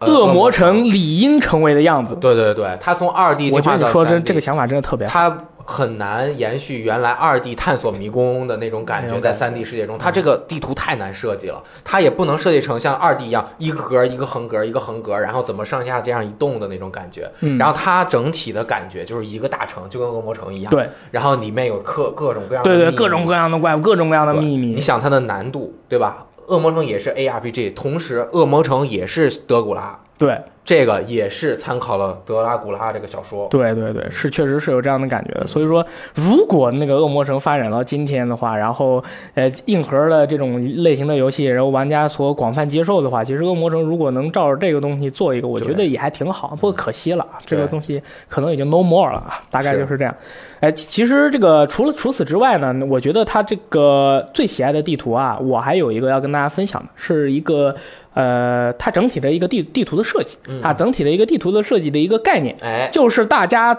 记得记得不记得，从这个打完重生古神之后，往后走摸了一个人的脑袋以后，你从那个进入梦魇开始，哦你整体的游戏都已经就是体验完全不一样了。你在那之前，你所在的地方都是一些正正经经的一些塔楼啊、教堂啊、亚南的地理位置。从进入梦开始，你看到的所有的东西都变得扭曲和不正常，你可以看到之前看不到的所有的东西。这样、哦这样的一个地图设计，我觉得它其实就是通过游戏，它血缘诅咒通过地图的设计中间的这个断层，告诉你从这个地方开始，你的体验会跟之前完全不一样。嗯，那么你玩家他就会引导玩家去思考，为什么我刚才还是在亚南，我为什么之后我就进入了噩梦里面？嗯而且噩梦里面的这些东西跟亚楠他有什么关系？有什么关系？有什么关系呢有什？么关系呢？哎 挑挑胃口，好讨厌啊！我跟你说，哎，你们要被打的。会被打吗？对对对对，其实我以前我我把刀片的血缘的攻略都做完了，我都没有想过说是设立一个节点，就是古神，哦就是重生的古神打完以后。设立一个节点，说之后就是进入梦境了。这个地方我可以跟大家，其实可以跟大家分享一下，嗯就是什么呢？就是在这个节点打完重生的古神以后啊，这个地方就是一个节点，告诉大家亚南的历史和科技发展到此为止了，结束了。他们能做到的最高的研究就是湖底下的神秘，湖底下藏着的那个空虚的蜘蛛罗姆和这里制造出来的失败的古神。也就是说，他们就是总结一下，就是亚南的科技到这里就失败了，完全失败了，他们的活人也不存在了。之后的梦境的这个东西呢，是另一项在亚南的研究的成功品。嗯，为什么呢？再大家跟大家又分享一下血疗这个东西，让大家就是大家是在玩的时候，一开始你接受了血疗以后，你才可以游戏刚开始是第一人称，有个老头儿给你打了血了，说给你啊搞了一下，对然后从此你就你注射了血疗以后，获得了好多能力，哎比如说吸血，吸血的能力，嗯，比如说进入梦境的能力。哎，但是进入梦并不代表你可以控制梦，所以说曼西斯学派的这帮人牺牲了这么多人，但是他们成功的出现了一个成功的，呃，他们有一项研究是成功的，嗯就是他们可以控制梦，他们可以制造出梦，把这个梦里面的世界跟现实的世界隔离隔离开。他们为什么要把自己这个现他们这个所在的这个地方隔离开？曼西斯所在的那个一开始开始的时候，他们的那个教学馆，对吧？他们居然没有在馆是吧他们居然没有在亚南中出现，啊，对吧？哪儿的？而且它很规整，对吧？你作为一个人，你作为一个人，你应该比如说咱们在这里开工，你要有一个办公地点。为什么这个办公地点在亚南没有，而存在在噩梦里面？而为什么那个这个噩梦之主，他的名字要叫噩梦之主，他是噩梦的主人？嗯，这所有之后发生的故事，就跟他们这个研究成功有关系。所以说，现在总结下来，亚南有三项研究是成功的啊。首先是重生的古神啊，成功的失败品，罗姆。成功的东西，但是藏起来了。啊还有就是曼西斯学派的噩梦之主，他的研究就是如何控制梦，这个也是成功的。三样，嗯好吧？这个就是从这个地方开始啊，它就是整体的地图设计就告诉你，我们这个亚南啊这边发生的事情啊，你就可以往前去推了。嗯啊，之后的东西呢是另外的东西。对所以说大家在玩的时候一定要注意，不要说就是玩着玩着就是往前走，就嘣儿进去，呃，就进了。啊进去就进了，这为什么到这里？我 I don't care，、嗯为什么要去想一想啊？对，因为玩雪原你会感觉到。就是柳暗花明又一村，绕了一圈又回来，又回来了哎呀，忽然，而且你玩完雪原，大大部分人我觉得还是能够，尤其把教堂区域这一片儿啊，你能够在你脑袋上知道，它就像一个锥形一样。大概能画出一个模一个简单的一个一个哎，对脑袋里面要有一个地理分层的这种感觉，它是它在哪，它在哪这样的感觉。它就像一个锥形一样，然后你从上面怎么这样转一圈上来，然后到了那个梦境里面呢？嗯，其实我觉得梦境那块儿，呃，蛮有结构的，下中上，对，对吧？三层，梦境里面是上面。是比较直接的一个东西。因为它有那个电梯嘛，两个电梯、就是小的那个垂梯，它一下就能够让你感受到整个这个结构很很容易去理解，所以整个地图的设计就是能够让人感受到，我靠，这个太牛逼了！如果把这三 D 建模给你放在一个三 D 软件里面，你嗯把这地图一拉开就是一个锥形，哦，对对对，你。你自己去想一下 对你把地图一拉开，其实是两个是两个啊，东西。对对对，这边啊，左边是这个整个亚南城，下面是旧亚南，上面是上层亚南，然后再往上面是圣歌团，啊中间是大教堂。对然后排开它下一张图，猎人梦境一个独立的场景然后再排开它一个那个梦梦梦梦那个噩梦边噩梦边境和曼西斯的梦魇，这应该是两个啊对。这这是三一二三四四个四块啊，大概就是这样一个总体的一个设计啊。所以说，如果哎大家对于这样的地图设计，你脑内啊已经这个补完了整个一个地图。你就会发现，哎，这个游戏它想告诉你什么？它从地图设计，如果你去理解了它的地图设计，你就会瞬间又去明白了很多事情。为什么很多人说我在这里卖关子？因为我觉得这样的事情你自己发现了更有意思，而不是别人跟你说。所以说我提出问题，大家想办法去解决这个问题，哎，更有意思，啊，而且其实这个是很小的事情，就很有意思的事情，很有意思。我们后面会在后面的部分有一个，会不会给大家分享？呃，会给大家分享一个。大的大的它的那个体系，对对对对，啊选的一个年表，年表样大我我个人我个人那个总结的，然后有任何的问题就是呃 A 我好吧，其实我就是尽量给大家说说说清楚对它的一个时间情况。哎，还有就是这回大家在你会发现，在猎人在这个狩猎怪物的过程中，他们使用了各种各样的武器嗯，和招式。哎，哎，哪些武器你们觉得最硬呢？我能先说吗？先说你先说吧。哎，我最喜欢路德维希圣剑，耶！啊，圣剑是很多人好像都会用，哪怕是在最早的时候，就是非月光圣剑，就是那把假的路德维维维格路德维希的圣剑和嗯真的维希这两把武器都很受都很受欢迎，对但是我我一直不怎么不怎么爱用这两把武器。啊，为什么？因为我最刚开始用的是斧子，嗯因为那个跟大家跟大家交流，我用别的我打不过那个那个那个呃教父，嗯，我必须用斧子抡长了之后，我在那个墓碑后面这样转转它。啊，然后我就终于过了。然后，所以我第一个角色就是按斧子的号升的。嗯然后后来用斧子打那个 DLC，我打不过去。啊？啊，啊，为什么？因为好像是因为我打到二周目了，啊，然后我也打不过去，我就从练了一个敏捷号，用的是手杖。啊、用手杖，然后后面我就生成了圣剑，嗯然后圣剑的啊，圣剑是敏捷武器啊。呃不是啊，但是它能够比较好的一个转换。啊 OK 啊，然后用圣剑，我觉得我很喜欢，就是它那个造型，因为我本身是喜、啊很喜欢中世纪的那种剑的那种感觉的，嗯但是其实我不太喜欢用它那个大剑的那种感觉。啊，你不喜欢它合合并那个对抄上去啊、但是用大剑打人形的，它其实停止也蛮快，就啪啪啪打的它那个敌人就是很容易出现硬直。嗯，对，整体它那个变形的感觉，一把剑插到后面，然后啊，变成康拿着砍出来。对变成一个大铁块因为我用怪物猎人也很喜欢用大剑。嘛，对对对，好，那你还有一个也是剑插回去变锤子，嗯那个啊锤太蠢了，太蠢了 停止力又差，我是啊，这个对不不喜欢那啊个，不喜欢啊那个。其实我觉得它整个武器设计，尤其是呃有一些那种细剑，包括洛阳吧，嗯。叫那些就是洛阳洛阳和牵引。对那两个剑其实蛮好看的。然后那两把武器其实都是异域武器，那对两把并不是血缘那那两把武器不是亚南做的，不是亚南造的，嗯。对，但是传过来的异乡人的武器，嗯，对，有其可能对。实其实你喜欢哪个武器？呃，其实我刚刚前面也说到了，我早期用的是那个巨肉刀，嗯。巨肉刀用的比较多，就因为我喜欢快嘛，就因为此我把我的敏捷条就是敏捷条点的都特别长，就是为了能多连几下，能够去抢血，能够去抢攻。嗯但是另另外一个，其实我后面还发现把，非常实用的武器，就是一周目神器。就叫大炮，嗯就就那把那把火火药桶帮的标志性武器大炮，哇，那个真的是，当时我是在卡在某个 BOSS，卡在那个呃阿米格达拉那个地方，嗯就怎么打打不过，太高了，我巨肉刀特别短特别小嘛，啊，摸打不到他的那个就是有效位置，伤害特别特别低，嗯，用大炮加上那个符文，三四炮就能解决它，那么厉害，对，三四炮就能解决，非常好用。哦但是你得打准，因为它那个大炮就是要顿一下，然后砰，那个要是没打没打着的话，它那个消耗水银子弹消耗的特别多。哦，对对对对对然后你打不中就就就就 GG 了。对嗯而刚好反正也是游戏里面这个就是这个火药桶帮他们的武器，其实其实可能很多人都蛮喜欢的，他们都是。是游戏里面的一个一个派系，其实你会发现这、这伙人在游戏里面的武器特别特别多。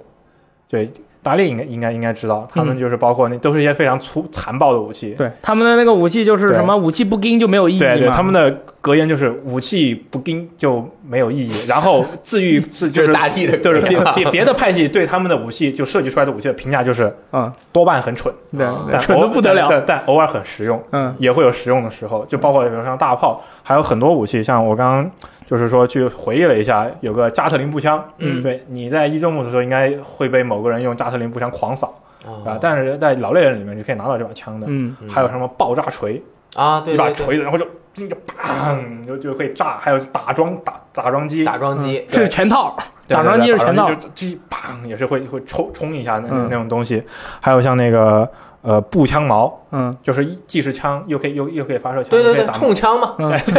但是没有盾，但是没有盾，对啊，对，还有什么巨就是那个呃也是老猎人的武器，一开始普通的像是一把那个警棍一样的，但是后面一接就是一把电锯，啊，嗯 就是他们的武器都是简单。粗暴，然后而且一般都是跟火器或者机械有，还有爆炸对对，爆炸，对对，就这主要是爆炸这伙人的武器就是在游戏里面，反正就就跟别的都不太一样，嗯。别的武器可能都非常的优雅，嗯，像什么手杖啊，或者是非常的小巧灵活，他们的武器就我就知道爆，嗯，哦，好像我正好相反，我不太喜欢这种带一点热的。不爆啊，就就我就是喜欢很冷要要优雅啊。但是怪物猎人里我要冲枪的啊，那种哎这个嘉哥那种喜欢什么长剑啊，嗯对吧？然后手杖啊都是那种很很 gentle、很很很优雅，的所以我喜欢的也是大教堂。嗯，我跟你说，火药桶嘛，你知道后来怎么了吗？嗯所有人基本上都死了，因为东西都死完了，那个用格林机枪的子弹打完了嗯死了死了，那个用巨肉刀巨人的那个就就就是太近了死了，那个用打桩机的嗯。打桩机的在旧亚南留着呢。然后然我后，我嗯。总结了一下，嗯，哎，从你喜欢哪个？我我喜欢哪个？我先说一下啊啊，我总结了一下老猎人的武器里面，从哎老猎人的武器品种分析当年的老猎人这帮老猎人的战斗水平怎么样。啊，哎，我们先说一下啊，首先是第一位老猎人是一位这个蠢笨的妇女啊，她这个女猎人，她死在了牢里，她有两把武器，首先是砖头，对对对，首先是砖头，然后是治愈教会火炮。但是呢，治愈教会火炮永远都被雪藏了，为什么？因为用的人智商太低，用不了呃。所以说这个女猎人死了。其次是火药锤，这个火药锤厉害了，往里面塞上火药，往地下一打，嘣会炸，用来烧那烧掉那些就是野兽的尸体，非常好用。但是好像那个使用者最后又发疯了啊，他这个没死疯了。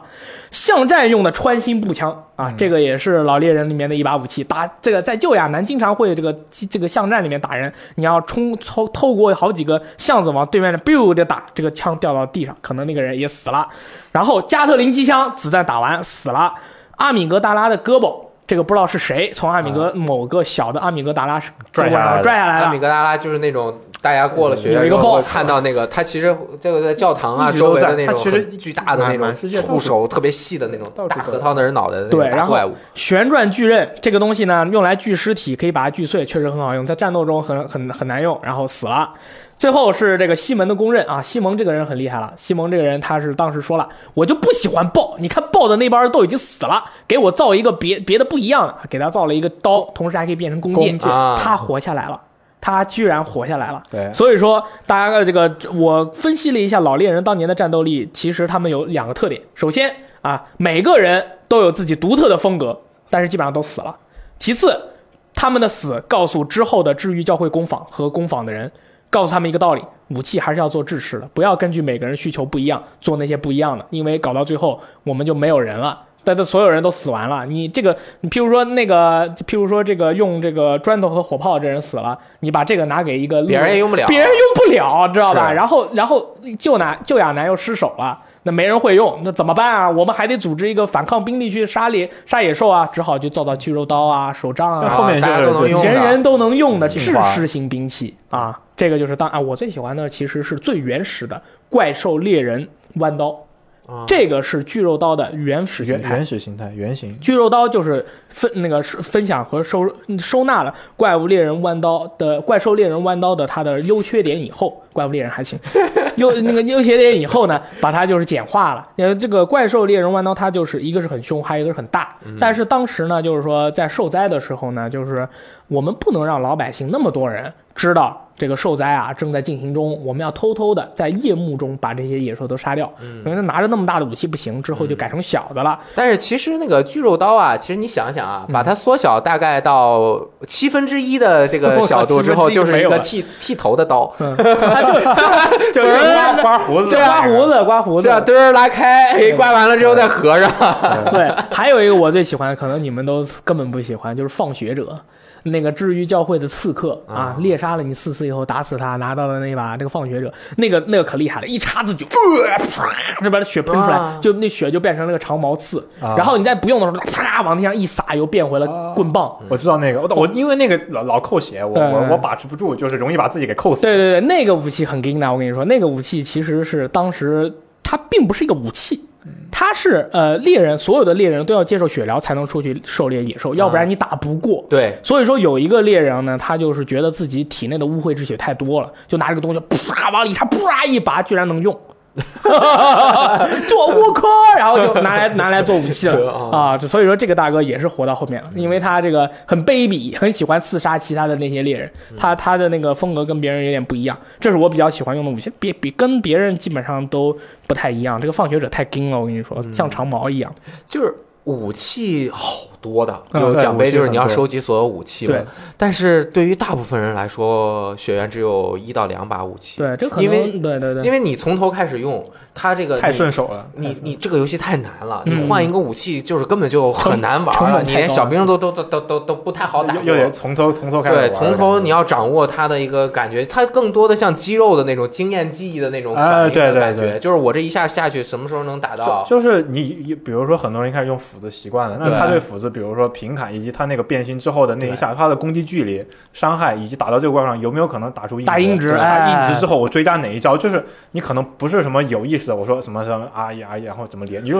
肌肉反应的，就是哐哐三连下去了，哦死了，他这个他这个武器可能一把每把武器其实招式并不多，哎但是你在接敌的时候，你对于距离的把控它非常的重要，对。然后速度也是，所以说还有停止力也非常重要，所以说这些东西联合去去考量一下的话，其实也是形成了这个游戏难点的一点，就是有些武器它这个削刃呢，就是打停敌人的那个效果特别差特。别差。这样的武器没有人愿意用，譬如说那个转齿巨刀啊，就是那个旋转巨刀，旋转巨刀是在某些去特定场合而且很而且很消耗这个耐力。像这样的武器的话，确实很不啊，还那个但是那个什么火药锤啊，可能被低估了。啊火药锤可厉害了，你上了火以后，不是有怪物追你吗？回头突然往地上一锤，嘣爆了，还能把它炸飞。然后你再加上，然后等它过来以后，嘣爆又这样炸，可以来来回回的去钓鱼。我觉得好有点可惜，就是那么多武器，样式、动作全都不一样，变形的那种那个动作的那种节奏感啊也不一样，但是嗯很难去用。嗯很难用。就比如说你已经通关了一周末，然后你拿到了，你很多都是后期才能拿到。对，你拿到了，你根本没有机会换。也不敢用，而且你也 对不敢用。你也不敢花那么多那个素材去把它升级到很高能用，对对。对你升级了完了发现你自己用不了，对对对。我觉得有点可惜对，不知道怎么才能够解决。看到后面大部分都是拿初期的几把武器用到通关，嗯。因为真的是用就是。就是武器跟不跟就都不要紧，我觉得顺手了才是顺手这是最顺手了才是最要紧的，顺手打什么都好。而且一般是一周目你可以拿到的血石，就是最大的那个加持的血石块是两个啊两个，DLC 一个，然后本片一个，一共是两个。然后你在地牢里，我不知道地牢里能不能拿，可能也可以拿吧，我不知道。反正一理论上来说是两个，所以说你看你能能升到顶的就老猎人十六把武器，然后你正片的话也是十几把，然后你加起来三十多把，你这个想升把一个武器升满几乎是不可能的，你还要把那个血宝宝石往里加，其实我觉得刷到很好的宝石。他也是刻意的让你专注于几把武器，而不是说让你让你去去去像怪物人一样的去换武器、换风格。他其实就是你要选择一把自己适合自己顺手的，那嗯那我你就把这周末就用这个。但是作为真正游戏玩者，我就想每个武器都用一下了。那你都你可以都用一下，你要对对吧？人家也有不穿衣服打过去的，你也可以拿新武器加一打过去。说得好，哎然后徒手 cos 他们，对啊，哇，这不是没有的。内脏暴击他们，就是右手不带武器，左手带把枪，然后人家一打你就枪反，然后抄他，对掏他，掏他再掏死然后加的全都是什么呃内脏暴击加血啦，内脏暴击加伤害啦，内脏暴击加回响啦，什么内脏暴击一拳超人嘛，啊，一拳超人打谁都是一拳嘛。对。对，这样也是一种玩法。武器设计真的好看，对他选的武器真的厉害，真的非常。他的那种变形的那种感觉，嗯。你像怪物猎人里做这么久，刚两个，而且还把那个斩击斧对怪物猎人世界里变成那样了，嗯。就就是没有以前的那种技技巧感了。对。对，然后这个里面所有的这种变形，然后左右手的这种切换，包括其实你带一般会有人一般都用两把武器，对。然后你这样切换，然后咔，好爽。因为他他他在血缘里面的设定是你带武器和衣服是没有重量的，嗯所以说你可以就是随意的去穿衣服和搭配你想要的武器。其其其实衣服的防御力也基本上你可以你可以忽略不计衣计。服这个就我穿这套，我就是被他打三下死，我不穿衣服是打两下死啊，大概就是这样的区别。啊，抗毒啊什么的，抗毒那个这个比较有用这个对对对反正就还是以帅为为为嗯为优先吧。我我在自己看着舒服看着舒服就是对行了对，然后是那个最喜爱的杂兵，我靠，最喜爱的杂兵，那显然就是最讨厌的杂兵了。我正好就是正好说一下，就是我刚才说了，该隐城这个跟雪呃跟整个雪原和亚南城格格不入的这个地方，有一个这个游戏里面我觉得最厉害的杂兵，就是跳蚤。哎呀，哇，盖隐城那个跳蚤，我真的是哎，是吧？我描述一下他的长相哦，他的长相是一个这个男女不分的一个大佬，然后他的有一个脸，然后脸我看不清楚，我也不想看清楚，嘴巴前面有一个吸管，哎呦，说完我都没见过那个戏，说嘴巴前面有那个吸管，那个吸管上还然后吸血的啊，然后我这个汗毛都起来了。然后他有一个长一头长发啊，嗯遮遮住了他那个吸管，然后之后是他的肚子，他的他的肚子是一个很大的一个雪球，哦，然后那个那个好多雪球腿，好多腿，然后你打打死他以后，他就爆的一地的都是血，然后满地消，然后从此消失而且。而且他爆死了之后会有那种很很高音的那种尖叫声啊，对对对，在那叫啊，对吧？吓死人了！你这旁边有小朋友，真的是吓得花花草草。我第一次去干一身，反正就被他揍个。他的招式啊是跳过来扑你，他跳过来扑你你就罢了，他跳过来扑你，他的攻击范围跟他看起来的攻击范围要大得多。就是他扑你的那一瞬间，他整个身体是舒展开的，他那个拳头特别长。然后他空手打你的时候也是，他还会捞你，基本上每一招我都很难躲过去。然后每次遇到就该影城门口那些跳蚤，每回出现我都是一路跑到跑进城里面，不跟这些跳蚤打，不搭理他们。但是我发现跟这个跳蚤有一个很神秘的事情，就是这个跳蚤除了在该影城门口出现之外，别的地方都没有。呃，其实他还在地牢里面，就正常场景，地啊地牢里会地牢就是对他他 DLC 里有一两个，但是那个是梦境里面，就是嗯这个跳蚤，它有个特性，就是我当时做也是做一个呃考古的时候发现的，他们只会出现在血流成河的地方，就全都是特、都在吸血，吸血对，就是吸血。哎，我就是浑身都凉附。近的场景一定是有重，就是非常重的流血事件，或者是那个场景能告诉你那地上就全都是血，一滩血一滩血，特别可怕，嗯，特别特别恶心。这个东西真的是特别特别又难打，血又厚，停止力就是我很难把它打动，呃把它不动，每回都在门口撕来来回回地死好几次，又恶心。细细细想想，确实是够恶心的。嗯这个杂兵让我印象特别深。嗯我我有个印象很深的，就是你们有有个会吸你灵视的怪物，有印象吗？啊前面是一个，然后吸脑怪然后然后在在那个那个高层的那个教堂里，他会有一招就捆住你，啊，然后再吸你，圣歌团然后然后然后那个场景它又是一个单行道，哎，哦。他那个场景是一线一路过去的，一个线一个直线。然后它，能追你追好远，而且它物理抗性特高，对。特别高，然后只要一捆住你就啊啦啦啦啦开始跑过来，然后就吸两下死了。他还把你零式吸跑。对，还还要吸我零式啊，那个东西就特别烦。我在那个地方真的就我我要去弄它，嗯，然后死了，而且那个地方还是其实是有两只。对，旁那个角落旁边，你进去以后拐角后面还有一个，打完一次我放松心放松了，就嗯。哦，我他妈终于过来，走过去，呃，然后又被固。哦，当时就就就那种我在那地方死了好多次，你知道吗？真的很崩溃，我特别讨厌那只怪物，特别对，你要打黑，我在打黑暗之魂三的时候，其实基本上让我印象深刻的杂兵没有，但是在雪原里面真的是就是像这种跟如果他不是在那个一条通路的那种位置，其实很好打的。他就是那个地方就设计了，他就在那儿伏击你啊，他很聪明，对，你也很聪明，但是就看谁更聪明哎。，他真的就就就那两下，一点都不多啊他没捆住你就过来吸，对对对，然后别的什么也不干他好。像刷巴掌也会吧，但是很少用。对，而且你你可以上去砍他，就是你上去砍他，但是比如说你一个耐力槽连完了哈，还他还没有死，他就捆住你，完了然后你你死，对是就这么无奈。我最讨厌就是那个让人发疯的那个多眼睛的那个东西。哦，那个跟那那个个木偶也有点因为我视力不好嘛，我总看不到他们，嗯然后我就听到就发疯，然后就爆了，个就是让人很崩溃。而且你又其实能打死他，但是就不好打，还不太要想打他。还要吃那个药，你一一搞不好，然后你费一点血你就被爆死了。对对对，就很烦，但是其实，我我最喜大家都知道我的品味嘛，我怪物猎人最喜欢大怪鸟，对，这个里面最喜欢拿板砖的大怪物，嗯，那个怪好打，板板板板砖送血哥是吗？血包了。对，然后我我最喜欢他，就是因为我学会枪反，就是他最容易枪反。那个时候 这个怪是必掉血瓶，嗯所以很多人会去刷那个刷储备，然后就把可能很多人对他都有经验，就是举板砖的时候怎么枪反，就要掏他最快嘛，高效的刷血瓶。嗯当时我们也在那刷刷了很久，当时是我印象特别深，这个怪是卡在那个很多人卡在那个呃教那个什么？教教父教父。啊，前面那块哦是神父神父神父神父，然后再劝退者嘛，我嗯。我在那里把我所有水平都打掉了，只能去刷，然后就这个怪也是就那一个地方必定出出两只，嗯。必，必定掉那个。然后那个关于大脑怪啊，也有两点，有些事情要跟大家分享一下，就是嗯。大脑怪它是一般是只出现在梦魇里。啊，嗯在这个现实世界是没有的。啊地牢里面，地地地牢就是所有的怪都有哎。这个地牢里面我就不说了。嗯啊，我们从这个大脑怪它在这个梦魇里面出现啊，我然后再联系到他身上的服饰和样子跟人偶又非常的像，再联系到人偶他是在按照星辰中塔的玛利亚设计的，再联系到星辰玛啊这个星辰玛利亚的这个星辰中塔的玛利亚他死了，你们有没有想到什么？想到一件事，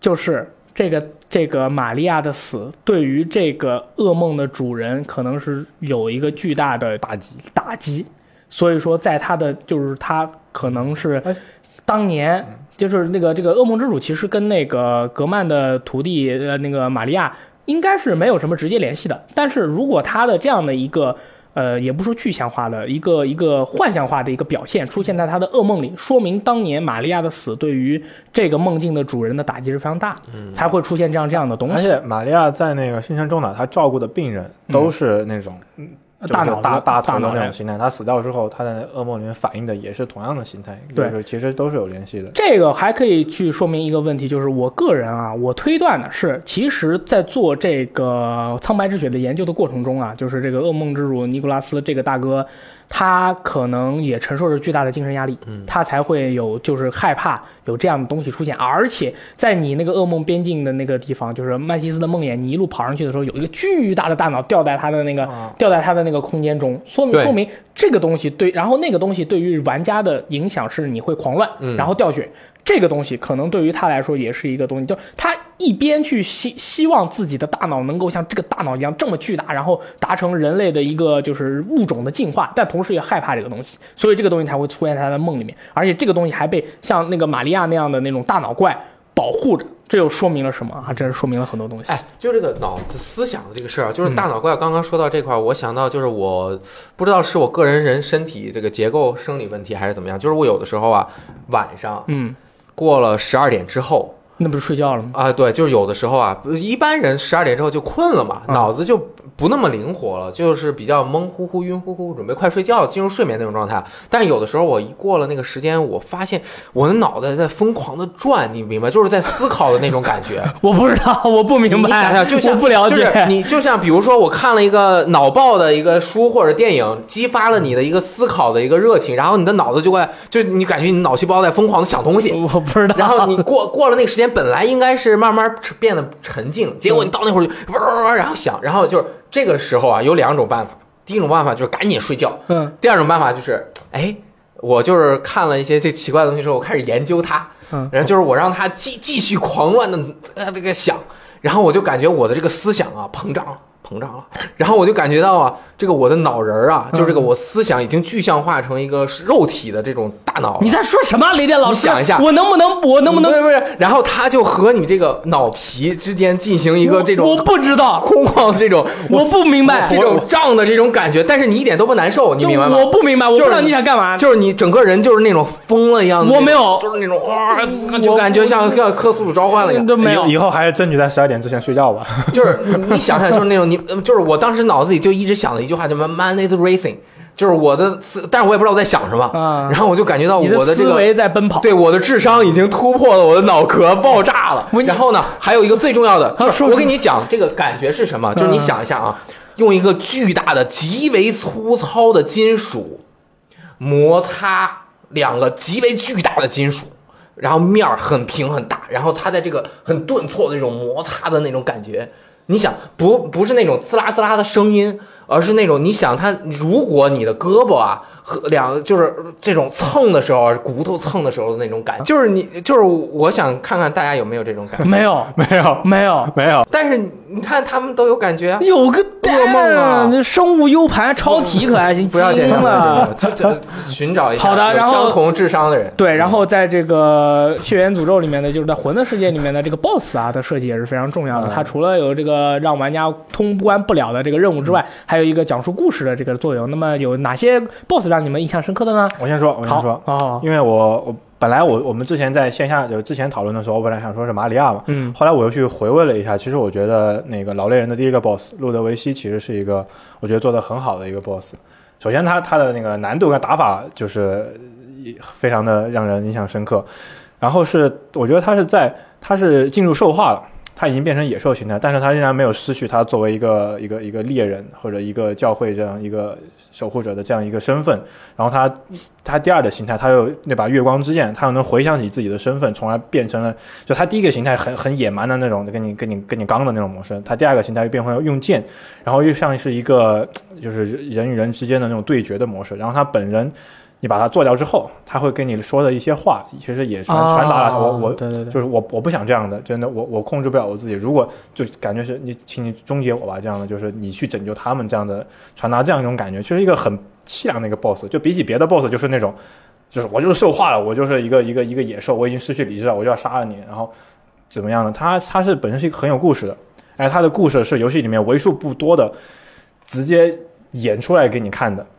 就他的那个变身是有一个有一个动画的嘛，就是拿出那把月光之剑，其实他死死了之后还会、嗯那个脑袋还会跟你说话，嗯。就是尤其很少有有有那个跟你有嗯。有剧情有直接对话有演出的有剧情过程演出的这么一个 boss，其实他真的做的很好。嗯，他他主要是最后他结束了以后，他问你说狩猎结束了吗？，对，就是你可以跟他说结束了，他说啊啊结束了，棒哎。然后你说没结束，我赞，我杀了你吧，就是这种感觉。对，就是一般玩家都会选啊，结束了，结束了，嗯你就去吧。但是去了的话，可能好像得不到那个什么东西之类的。我之前当时选的时候有些错误没选到刚刚我们 Man is Racing 是是路德维格是不是？啊。路德维格、路德维希是两个两个简体中文和繁体中文。就是说的是那个人对吧？对是这个啊因为他那个我后来查了一下，他那个英文你显一念绝对是 Ludwig 对不对？但是好像是德语里面是念路德维希。哦，是吗？啊，就是他这个翻译的就是有问题，但是两个是一个人，而且就是中好像你要打那个 BOSS，中文版那 BOSS 叫路德维格，然后他的那个剑又叫路德维希，就是就很神秘。对对对。然后那个他的那个月光大剑，你们知不知道是从哪来的？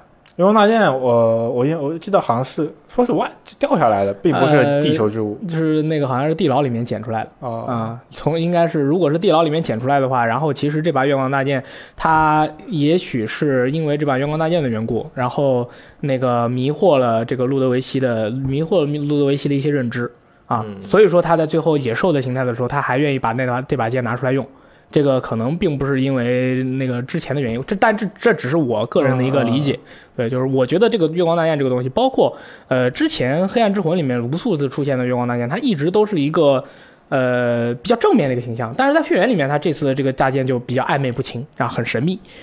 我这个印象比较深刻的 BOSS 战，我其实觉得没有哪一个 BOSS 战让我印象特别深刻的。或者是设计的比较好的 BOSS，啊。那那有的话，应该是同样是小渔村的那个科斯孤儿，哦但是我对他的，但是我对他的 印象，我对他的印象深刻的原因，并不是在于跟他的对打，而是他从他身上引出的思考。哦。就是我当时看到他以后，我又看了地上的科斯的尸体以后，我想的第一个问题是：为什么科斯作为一个古神，他肚子里面诞生出来的东西居然是一个人形？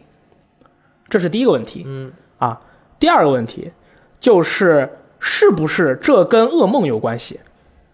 明白不明白？就是说，就是因为他这是在噩梦里面，任何事情之间都是可以有直接联系的。也就是说，可能它和现实中的事情可能没有不不一样，但是是你自己瞎联系的。对对对，不是你啊，就是说那个人，就是那个个人，就是说，因为这是一个猎人的噩梦，然后他看到了科斯的尸体，他就觉得他的，因为他造成了什么样的一个事件，对人类是有伤害的。所以说，照理来说，一个古神他肚子里面不应该冒出来的是一个人形态的一个东西。所以说，这个这个东西让我引发的思考，反倒是让我觉得更让我对于这个 BOSS 印象深刻就是这个 BOSS 信息量很大。对这个 BOSS 印象还还有一个就是那个圣歌团里面关着的那个叫宇宙之女啊啊，那个宇宙之女她叫 Daughter of Cosmos，然后那个噩梦之主说了，Cosmos 就是科斯，科斯就是这个东西，也就是说科斯有两个呃小孩儿，首先是这个孤儿啊生出来的，海边生出来，但是这个东西具体存不存在不知道，对，就是他死了之后尸体里面出来的。对对对，嗯他他只是在噩梦里面出现的东西，现实中可能科斯只有一个女儿，就是那个伊比塔斯嗯啊，宇宙之女。所以说这个东西是让我引发，我发现我好像每次让我这些所有所有的东西让我让我印象深刻的，都是会让我觉得这个东西可能会跟血缘的故事相关的一系列的东西。你可能是对它的那种信所含的信息量比较在意。对对，我很在意这个东西。为什么你一个怪物身上生出来一个人形的东西啊？那到这这到底是代表了什么？你想干嘛？其实其实这个我之前还提到一个，他就是科斯的孤儿，你看他的那个这个形态，其实跟另外一个游戏中期的 BOSS 其实挺像的，其实就是跟那个有一个人造的鼓声，重生的鼓声。嗯嗯嗯，对，其实就是说重生的重生的鼓声，你要重，你肯定你要他先有，你才就能去重生它，对不对？对？你重生的是谁？其实你仔细看重生古神它上面有一个，也是一呃，个，那个是人造人人造对古神，对，它是也就是他们其实现在形态是很像的，对确实我觉得他们俩就像个坦克。对对对对对，像个拖拉机。对对，雷雷老师，你印象比较深刻的 BOSS？我印象最深的还是就是第一个大桥上面的圣之人员啊，的圣之原野兽圣之那个样子我特别喜欢，啊就是他是头下半身很小，然后上半身很壮，然后跳起来打，然后呃，因为之前黑魂系列我都没有玩过，然后都没有玩过去，然后雪原开始打那个第一个 BOSS 也死了很多次嘛，呃，就是后面觉得就是大的怪其实好打，嗯，但是呃，我能够感受到他的那种气势，嗯。他的那个桥上面就是堵着嘛，然后其实也不是堵着，就站在那块儿对，你就感觉到，呃，你就是你是不可能战胜他的。啊，就是我第一次玩的时候，因为你一开始过去的时候，他不在那儿，嗯你走到桥上才能冒出来的。你心想，我靠，这个地方打 BOSS 了。然后它的整体的设计的那种感觉，包括身上那个毛发的那种感觉，啊就让人很想用火烧它，不 是，就是就是很漂亮。而且我还有一件它的那个 T 恤，就是很喜欢。哦，我有一个白色的那个 T 恤嘛，哦就是你还你这么喜欢他，买了件 T 恤啊？是因为能买到的 T 恤当时只有那个，就是我去哦 E 三的时候买了，然后就正好也是那个的一个白色嗯这个 T 恤，我觉得他那个设计的特好看。对，其他的我都不喜欢，太难了，总死。其他的 BOSS，其实吧，其他的 BOSS 就是我应该包括你看最后的那个月兽的那个 BOSS，好像我们大家也都很少提，嗯也没有人说特别喜欢。但其实它跟样子好看它它跟整个故事的联系其实非常大，虽然它的存在感非常稀薄。嗯还有那个那个呃。乳母，呃，莫哥的乳母、啊那个 boss，他其实看起来有点像天使，嗯，他看起来有点对像而且翅膀。关于这个 boss，还有一点要跟大家分享，就是大家玩的时候一定要注意看他的脸，你会发现他是没有脸的，黑洞嘛，你会发现他是没有脸，他没有，脸的男人，他没有下骑士团长，他没有形体。嗯，然后莫哥的乳母，对吧？他是乳母，乳母是没有形体的，因为一般如果是你的乳母的话，他俩是同一物种，对吧？嗯，莫哥也没有形体，但就只听到他哭，对，天天你是到了哪就听到婴儿哭，然后你再想到游戏中有一个东西是无形的，是一个无形的神古神叫做欧顿，他也是无形的。那是干嘛的？哪里提到的？啊、这个是在那个欧顿之墓里边欧顿之，墓啊对他出现的也非常少。这三者可以联系起来，大家到玩的时候可以仔细的去看，嗯，仔细的去想，为什么会这样啊？非常的有意思，血缘的 BOSS 数量比魂系列的要多，要多。血缘的 BOSS，它地牢里面有好多 BOSS，对对，就是这个游戏里面，很多人可能打完打通关之后没有去试地牢哈，其实试牢地牢里面可能我感觉还有百分之三十到二十的内容是藏在地牢里的。地地牢地牢其实对于我的啊考古是产生了巨大的这个冲击。我每回觉得啊，差不多是这样了啊，一看地牢里面出来，就地牢里面考古挖的东西嘛，啊，哎，这是不对啊，不一样啊，怎么会这啊？这个东西是从地牢里面出来，啊，狗屎，就是这种。那地牢里面地牢我我后来又刷了挺多的，刷了挺长挺长时间，包括那个有一个消逝的文明，他们在那个下面也会苏梅鲁苏梅鲁对苏梅鲁长老啊，那些 BOSS 都藏在那下面，嗯，还有一还有那个没有出来的一些那个火地狱犬，地狱犬、嗯。火火狗，还有那个兽血之主，嗯，对，还有一个造的大巨人，有一个手是钩子，好像还是一个小对，小就就是，所以就是大家千万不要把地牢给忽略了。那个兽血之主我又研究了一下，嗯，中文名啊叫做放血呃放学呃放血兽，啊放学别走。叫流血的怪流兽，血的怪兽。啊流血的怪兽。日，文名叫兽血，日文名叫兽血之主，英文名有趣了，英文名叫做 Bloodletting Beast。这个 Bloodletting 是什么意思？就是放血疗法，哦用以治疗疾病的嗯把他身上的血放下来，然后他嗯他就可以用来治疗疾病或者让你变强。所以我当时就就认为兽血这个东西应该是从他身上对，从就有可能。对，而且就是其实地牢里面也含含很多东西，地牢里面有很多像黑魂，就是那个那种人穿的像黑魂一样的盔甲，啊，对，在地上，在地，上，在地上躺着，都都都都都寂寂了，然后他们拿的剑，他们拿的盾，他们拿的穿着中世纪的盔甲，跟血缘里面的人完全不是一个时代，也不是一个时代的。魂嘛，就就是就像是他们去地牢探索的时候，他们还是那个样子，嗯，然后他们发现他们穿着盔甲那些东西就在地牢里面完全没有用，就然后他们才逐渐的演变成了现在的猎人所穿的这样的风格的制式，就是其实便服，对不主防了，就因为你的盔甲，你你穿的再厚的盔甲，也是一爪子你就死了，那你跑快点，还不如不被打中，对还不对啊，你不被打中才是最重要的，所以就开始演变成这种变成穿着高达了是吧？，对 那种皮衣啊，然后那种轻便的武器也盾也放弃了，就直接用枪。对，对，其实这地牢里面信息量也很大。对，那个盾的描述就很有意思嘛，上来就在那个教堂区捡了一个小木盾，说这个木盾是用来防御的，但是这个根本无法抵御呃野兽的没有卵用巨大的冲击，所以在那个都放弃了。对，在老猎人里面也有一把，有一把小圆弧盾盾啊，那个弧盾，那个弧盾也是在老猎人一开始在狩猎的时候他们用的，后来发现不好用，但那个弧盾好像是可以防对其他它是可以魔法反防魔法，对，它是比较特别。嗯，所以就是我就抛开魂的那个用盾了，我不用盾，这个激进你。就把枪当盾用嘛，嗯人家一打你就拿枪射他，他不就这一招不就被你取消了吗？对我觉得还可以。嗯，对，整个这个游戏啊，我就是我特别喜欢瞎琢磨，嗯就整个地图设计，包括武器和在这个地图上面塞了那么多 BOSS，然后每一个 BOSS 还有他自己的故事，他的这个整个的难度曲线，你们觉得合理吗？我我我我只能想到最前面的哈，嗯就是你看他一开始的两个 BOSS，一个大型的，嗯一个人形的。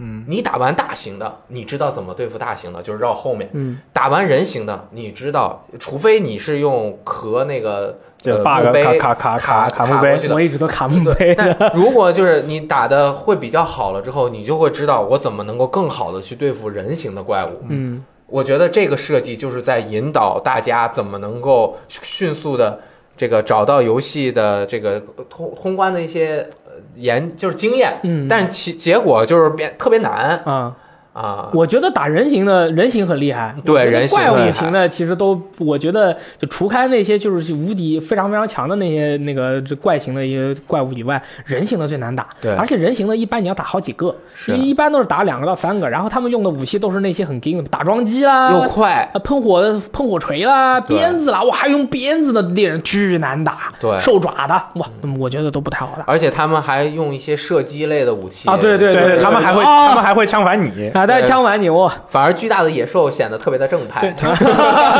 巨大的野兽嘛，大开大合，有时候说不定你一滑，哎，就躲过去了。对对对，人形的话，你哎这招打不到我，啪打到了，就这一招也打不到我，啪打到了，啊好该枪反你了，你被人家枪反，然后就给给，对，然后。他他掏了你肾肾脏暴击，然后哎，然后他还会呃他他肾脏暴击吸血吗？啊，不吸血，好像是不吸吸血血。还要得。但是其实他有的时候，我觉得有两点。第一点就是他没有想把所有的事情都都讲通。啊，就比如说那老猎人，他为就是你打那个人形的怪，为什么那猎人也是用猎人武器吗？你打他，他那么一格血都是都是都是费那么点儿，他打你一下费一半多血，你为什么那么弱？因为他是 boss 啊。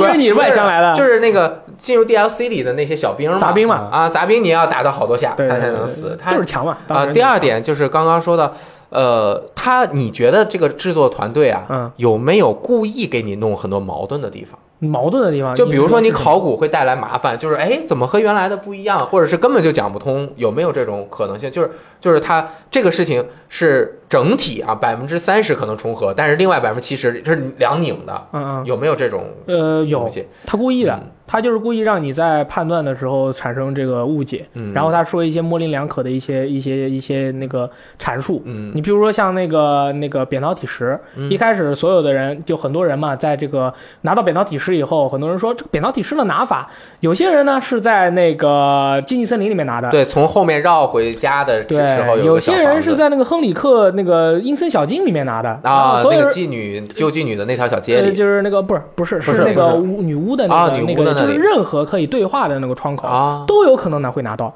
但是哦当时因为我们情报不足，我们以为只能在禁忌森林能拿到，哦其实是哪里都能拿到。嗯所以说，然后然后拿到以后，我们还在思考，就是说这个给你这个东西的人是谁啊？这一直思考了很久，最后发现这给你东西的这个人跟这个石头其实没有太大的直接关系。然后他就他会放无数的像这种烟幕弹在游戏里面，然后让你完完全无法理解。譬如说，还有就是在旧亚南里面，他会有经常会有很多的石碑，是那个石碑的所有的人都是朝着天空在看，朝着天空在在在去望。但是那个时候，其实亚南城他们除就一般民众啊，他们不知道他们信仰的是那个天外的东西，对吧？然后他们，然后然后，但是为什么他们能造那么多这种这样的石碑出来？就就我就比较迷惑嘛。嗯所以说，当然也有可能是当时的治愈教会说了，我们这个血是来自于外星人，你们就应该去崇拜古神、崇拜上天。但是这个血一开始所有人就老百姓之所知的是这个东西是从地牢里出来的。啊嗯，那为那他们应该崇拜的是土地啊，而不是应该是天上。所以说，就这个东西就都是矛盾的，除非你有一些特别 solid，就是特别坚坚，就是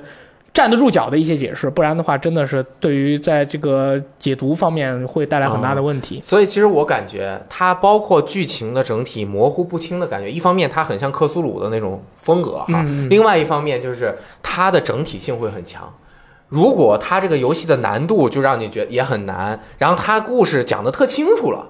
反而就会让你觉得这个没啥意思。对它它不整体，就是你玩儿你也很难过去，然后你故事你也很难看懂。嗯你像你第一次就拿到那个开教堂大门的那钥匙，谁去看？我拿到钥匙，我赶紧上去啊！我赶紧要打了。一般是这样的，这个地方方门打不开，所有人都会想要去找钥匙，对但是没有人知道这个钥匙居然是在商店里买的。嗯，所以，所以为了帮助那些不爱看道具栏的朋友，雪原在一次更新之后，在死亡的读取画面里面加入了随机的啊，道具信。一开始的时候，大家死了，只有只有一个标题可以看，叫黑色 Bloodborne。嗯后来后来更新之后，就它会自动滚一些道具的一些解释嘛，就反正你都死了，你看看你就看看呗，说不定能看到什么好玩的东西。嗯。像考古和游玩的这个过程，我其实很想跟大家分享一点点，就是玩的时候的这种心态，因为我是和大部分玩家水平，我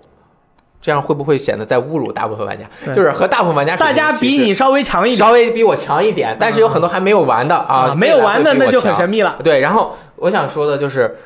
这个游戏最重要的是什么？嗯，你们觉得是什么？好奇心啊，哦，不，就是打过去挑战这个难度的这个、哦，坚持不懈，啊，对。卑鄙无耻啊！啊，这个我觉得是要要要冷静，冷静，对，因为我是就是可能对我来说，比如说我今天晚上如果卡在一个地方卡了两个小时，那我可能今天一晚上都过不了，因为我已经就是就就就是那种乱了，嗯，就是我会就是就是整个步伐这些的都坚持不了，那我就我就冷静不下来，我打不过去。对，那肯定打不过去。我觉得最重要的是冷静，是为了集中精神。啊、集中了之后，你要有信心。嗯，有信心是很重要的，就是你不要觉得它特别难。所以为什么很多人第一次玩的时候，第一次见到一个 BOSS 反而打的比你后面二三四五六七八到直到你过都要好？就是因为你第一次经常见到他，你无所畏惧，我也不知道，就是心理压力很低。你不知道他会啊，你也不知道他会，然后你一般情况下都会能打到最后一个阶段，除非你自己作死。哎，这还还还真是是，然后你第二次打顺，你连三分之一血你都打不到，你就会觉得我靠，我这要躲一下，其实你根本躲不开，然后你就开始狂死，然后就然后就回来慢慢一点一点，然后才能够打过去，就是这种感觉。但是你打过去一次，你就有了信心，一旦你有了信心，然后就是你在打的时候就很容易过了，就是啊，对对对对，他他就是我。就是对于我来说很难集中注意力。我如果集中了注意力，并且我有信心，我他打我一下我能躲过去，我就能躲过去。躲过去之后，我要马上的反应并且反击。如果你没有信心的话，你这个我我能不能躲过？能不能躲过啊？躲过去了，好开心啊！然后啊，下一招死对，然后你就嗝屁了，对就是这种的。他这个我之前也总结过，这个叫做魂曲线，就是大家遇到怪物的时候，一开始你的专注力是最强的，而且很多人有着巨大的一个欲望，就是想一把过。啊，因为你想一把过，所以说你会非常的注意，然后非常的集中，然后会仔仔细细的去看怪物的每一招。然后一旦当你死了以后，你的信心被打破以后，你就会有一种怀疑自我的感觉。但同时，你对这个怪物的了解也会稍微多一点啊、但但是如果一个东西你就是因为你了解，所以会畏惧。然后你就说，哎，这一招刚才把我打死，他如果再出这招的话，哎，我好怕，我怕我躲不过去，然后就会再死，再死，再死。然后你在这个不停的死的过程中，你会不断的积累对于这个怪物的知识，积累到一定程度了，你的专注力消耗的差不多了，哎，这个时候喜欢抽烟的朋友出去抽支烟，喜欢散步的朋友出去散个步，要不然今天就不要打了，睡一觉，吃个吃饱饭，然后第二天过来继续打，一把就过了。啊，对，一般都是这样我我我是这样，一般就是什么心态崩了，今天就没办法过了，就就不打了，今天就不打了，明天再打，或者说过一段时间再打，这样都会可都会好。这个压力是游戏整个氛围带给你的恐怖感的一个延伸。啊，然后同时，我想说的就是，我最近不是又玩了一次嘛？然后前这两天我为了录这个节目，我又稍微体验了一下，我感觉我第一次玩，就包括第一次通关啊，包括打 DLC 的这个过程中，我很少用枪反，我不敢用，嗯，对付小兵我也不敢用，你不了解，我不我不了解，我就敢我就只能躲，躲了冲就是打呀，趁打。然后我最近这几次玩就是。好像大部分的怪物都能够枪反了，啊，就是我我有这个信，因为我也我也不想过关，我也不想，我就是过来玩的，然后我就枪反他们，反而我一看，哎，出招我你打我一下打我一下了，然后哎嘣儿，反而就枪反了，啊，就就其实这个怪物的枪，包括我打那个教父，后面我也不咳了，我也不卡那个卡那个，我就枪反他，他打我就枪反他，呃，就算枪反不到，我学习几次我也就枪反过去，不像第一次玩的时候，你就会想我一定要过去，我过不去，我这个他妈的不爽。嗯。你抛开了这种压力，但是很难，我觉得它除了难以外，其实学员诅咒还有一点是劝退很多人的一个、一个东西，但是我很迷惑，哎我我不懂为什么会这样，所以跟大家分享一下。嗯我见了大概十个人，嗯有四个人跟我说这游戏特别恐怖。啊，萨利也说了，太害怕了。对吧？萨萨利也说了是吗？然后那个武装飞鸟也说了，然后另外的两个朋友也说了，他们说这个游戏不是因为难他不敢玩，他觉得特别吓人，他特别恐怖，他不敢玩。是啊，他营造的这种氛围确实这个游戏哪里恐怖了？恐怖。恐怖？哪里恐怖啊？就是想跟大家，我就是想跟大家聊啊，把这个问题拿出来，你们告诉我哪里恐怖你，看他一点不恐怖，所以他才敢考古。对吧？那哪里你看我我都不怎么去考古，我都不想知道他发生了什么。我我后面我后面哈，我后面一开始是其实是有点吓人的，后来熟了之后打到游戏终章我就下来了。但是我发现到后面我去打地牢的时候，我是真的怕，嗯因为地牢是个随机地图，哦我不知道我打就是你它是它是一个一一段一段一段设计的，它每一段相互拼凑，所以造成那种随机的感觉。但是我打完这段之后，我不知道下一段会是什么样的敌人，会是什么样的场景，这个角落会有什么样的怪，然后。然后我可能进去之后，我发现是一个特别大的一个场景，然后里面有去特别特别多我讨厌的怪。其实，然后他们会可能藏在各种不知道的角落过来阴我。我打我打到地牢的时候，其实我是有点怕的，因为我特别怕我钻出去之后不知道什么东西又来给我弄死还有有然后地牢里面会有一些，比如说黑黑的场景，进去之后发现巨多大老鼠。嗯，哇、你会有一种生理上的厌恶。对对对，我就就就很很恶心，就是这种感觉。那你这个是吓人和厌恶，但是但也也很给你恐怖啊带来的这种生存压力。对，这个这这个也有，这它本身的营造的氛围氛围确实也也很恐怖。嗯嗯，他就是像，就是把你整个人物带入了嘛，你就像一个陌那个异乡人，你来这边，你就是这种感觉，逼得我很难受？好像就是很难受我他妈他到一斧子把敌人从中间破开啊！你厉害啊！我拿圣剑破开啊！月光大剑破开啊！这个就跟这其实其实我对恐怖游戏可能反应是反应比较，因为我像我是连那个生化危机这种东西我都不我都不会不敢玩的。嗯对，生化危机我不敢玩，然后甚至再早一些，我像 PT 上次不是咱们在说 PT 你不要提了，把我都吓飞起来了，对吧？其实再往前一点，像那个呃 Alan Wake。嗯 Alan Wake 这个游戏，我当时买很早很早自己一个人那个挺恐怖的，它里面 NPC 就是神神鬼鬼，对神神叨叨的，然后那种黑线，你只有个手电筒你就知道。那个游戏其实把也把我吓得吓吓得不轻。你说那游戏恐怖吗？其实就影子，有什么可怕的？嗯它也没有血，也没有怪兽之类，但是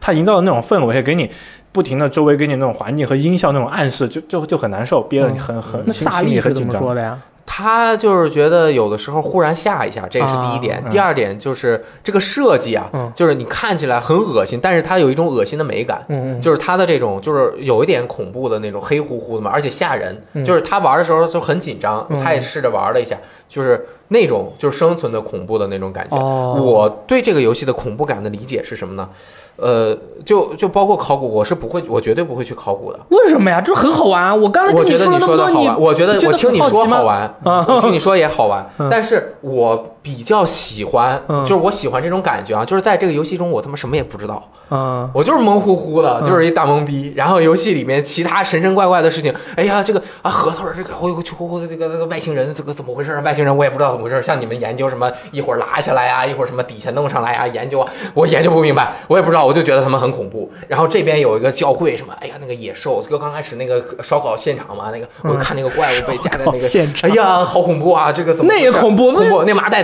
他。死了，不是被放在那烧？你你你要想象当时的那个画面，这些人这个疯嗯了。如果我就想，我如果是当时的员，我在吃这个烧烤的时候，我会心情怎么不是不吃啊？嗯就是看着烧烤然后 麻袋麻袋仔麻袋仔那个，啊然后这个这些人他哎呀，我要是这个麻袋仔，我该多么恐怖啊，对吧？嗯，这个整个这个人瘦包皮，吃不到蛋糕，嗯，嗯，就是 就是，我就想，就是我感觉你是饿呀，不是恐怖啊。这个恐怖感就是产生于未知，你知道吗？你都研究明白了就不恐怖了。哦，我看那个克苏鲁小说，你记得有一次咱们去杭州玩，一起坐大巴，对不对？呃对，然后呢，我就拿着那个 Kindle 看那个，呃，好像就是我重新看克苏鲁的呼唤，嗯它里面不是从海底下升起来一个巨大的东西吗？啊，对，一个大。门，我继续看那个描写，就是它已经分不清是呃垂直还是水平了，就是水平和垂直已经在这边不能度量了，嗯就是人已经无法感受这个重力和这个整个的世界的真相了嘛。然后那会儿呢，我们坐上那大巴车不是盘旋这样上升嘛，嗯它那个大巴那个路面有点斜，嗯对吧？然后你这样一盘旋过去，远处的那个山啊，你知道吧，就忽然就起来了。我当时我他妈的就有点害怕，哦，就是就是忽然你感觉那种不可名状的巨大的庞然大物，就是那种你想象自然有的时候那种庞大的感觉。啊，对，山你觉得它没有生命吗？呃，我不敢乱说话呀。对，，呃这个山的那种思维，没准是整个蕴含在整个宇宙中呢，嗯，对吧？人家没准想一到一加一等于二要想一千年，但是人家有。呃呃，那个一都都是数不清一亿一百亿的平方次年，那就是人家用一千年想一个一加一等于二没问题，只不过人家想的比较慢，你嗯。这小渣渣哦，就是那种然后我就采访未知的傻逼的感觉。对我采访了一下两个说说恐怖的，跟你们说完全不一样。人家说，首先这个怪物看起来很吓人，嗯，然后场景非常的小，把它和一个很吓人的怪物放在一个场景非常小的一个密闭空间里面，让他会有一种对密闭空间的恐惧，还有一种无所遁形的感觉。嗯，这样让他会觉得好像被命运扼住了喉咙，同时就是觉得好像呃自己就是带入了这个角色，自己就是这个人，然后你。然后他不是玩的不好吗？会有一种感觉，好像自己都送进去，不是用来这个杀怪物的，而是过去给给送了，被人家喂了那种感觉。然后，然后就完全不敢玩下去。然后武装飞鸟，我下次再问问他吧。如果关于这个恐怖感，大家有什么呃，对于《血缘诅咒》这个游戏的恐怖感，大家有什么见解的话，欢迎大家留言。我很好奇，我玩这个游戏我没有任何的恐怖感，那哪里就这有什么恐怖的？我最恐怖的吸血鬼克苏鲁两个融合起来的一个怪胎血缘诅咒啊这个历史，我就很好奇嘛啊，恐怖爆了！你看那个建筑，我看着就很恐怖，歪歪扭扭的那个尖顶的东西 一大片，啊好恐 怖。！我不恐怖 好，差不多该到了，跟大家分享一下关于这个《血缘诅咒》一些背后的神奇的你不应该知道的禁忌的知识的啊，太，好了，我特别想听。可以了嗯啊。就像听评书一对对对样，对那种好奇心。下面我下面所说的是我个我个人啊，就是通过我这个分析和研究，然后一点点微小的分析和研究，对这个嗯血缘诅咒它整体的一个故事发生的一个时间，按照时间顺序跟大家说一下这个我这个整体的一个事件嗯，啊。这个事件其实非常的简单可以记笔记吗？啊，可以记笔记，我已经记过，你可以看我的本子，没事没事，对我自己记。而且特别简单，可能几分钟就能讲完。太好了。但是我可你可能会在中间加一些我个人的一些，这这以下都是我个人的一个理解啊。这个，然后这个世界上肯定会有很多其他的血缘诅咒的这个这个学习的大佬，他会有无数，他他们会应该会比我对于这方面懂得更多，所以说大家可以去看他们的，这我只是一点点微小的一个分享心得啊。但是我觉得这个很快就能够理解，很好。啊嗯，首先呢，在亚南还没有出现之前，在很久很久以前，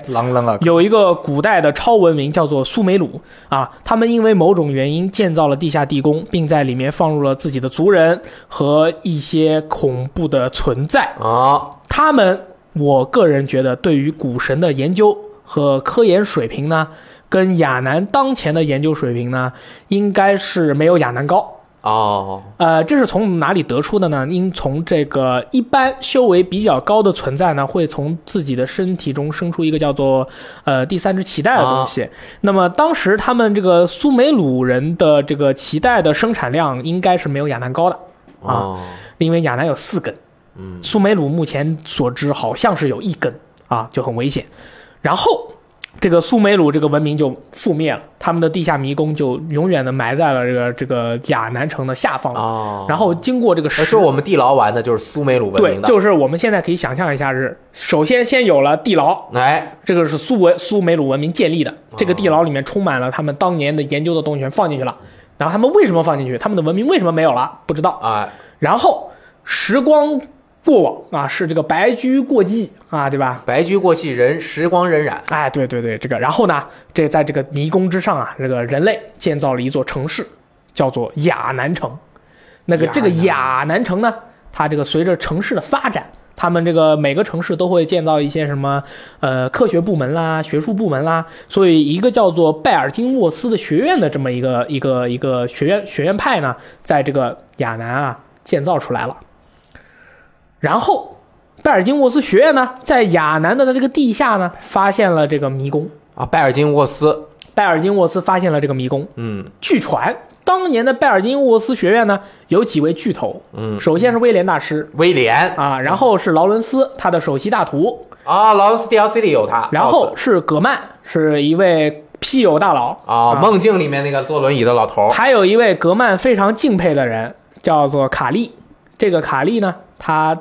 从这个地牢里面研究了古神之语，创造出了符文。对，那是他造的，哦，但好像没有形体，没见过他，没见过他本人，没见过他本人。但是这些人都是游戏中的重要人物，都是都是大佬。在这个地下迷宫里面呢，古神之血被发现了。这个古神之血呢，有传闻说有两种，一种呢是古神之血，一种呢是兽血，两种血，这个是个可能。当然也有可能发现了一种。哎，兽是野兽或者怪兽，对，啊因为在地牢里面有一种叫兽血之主的怪物，嗯然后呢，它的英文名叫它的英文名的翻译过来的意思是放血治疗兽，就是说它的这个血可能当年在这个迷宫里面探索的那些猎人啊，在这个比如说他们已经下得很深了，在跟这些怪物的作战中，有人受伤了，有人失血了，然后呢？那失血了，我旁边人不可能把我自己的血抽出来给你献啊，不然我就死了。然后他就用现场就使用了这个兽血给自己一治疗，发现哎，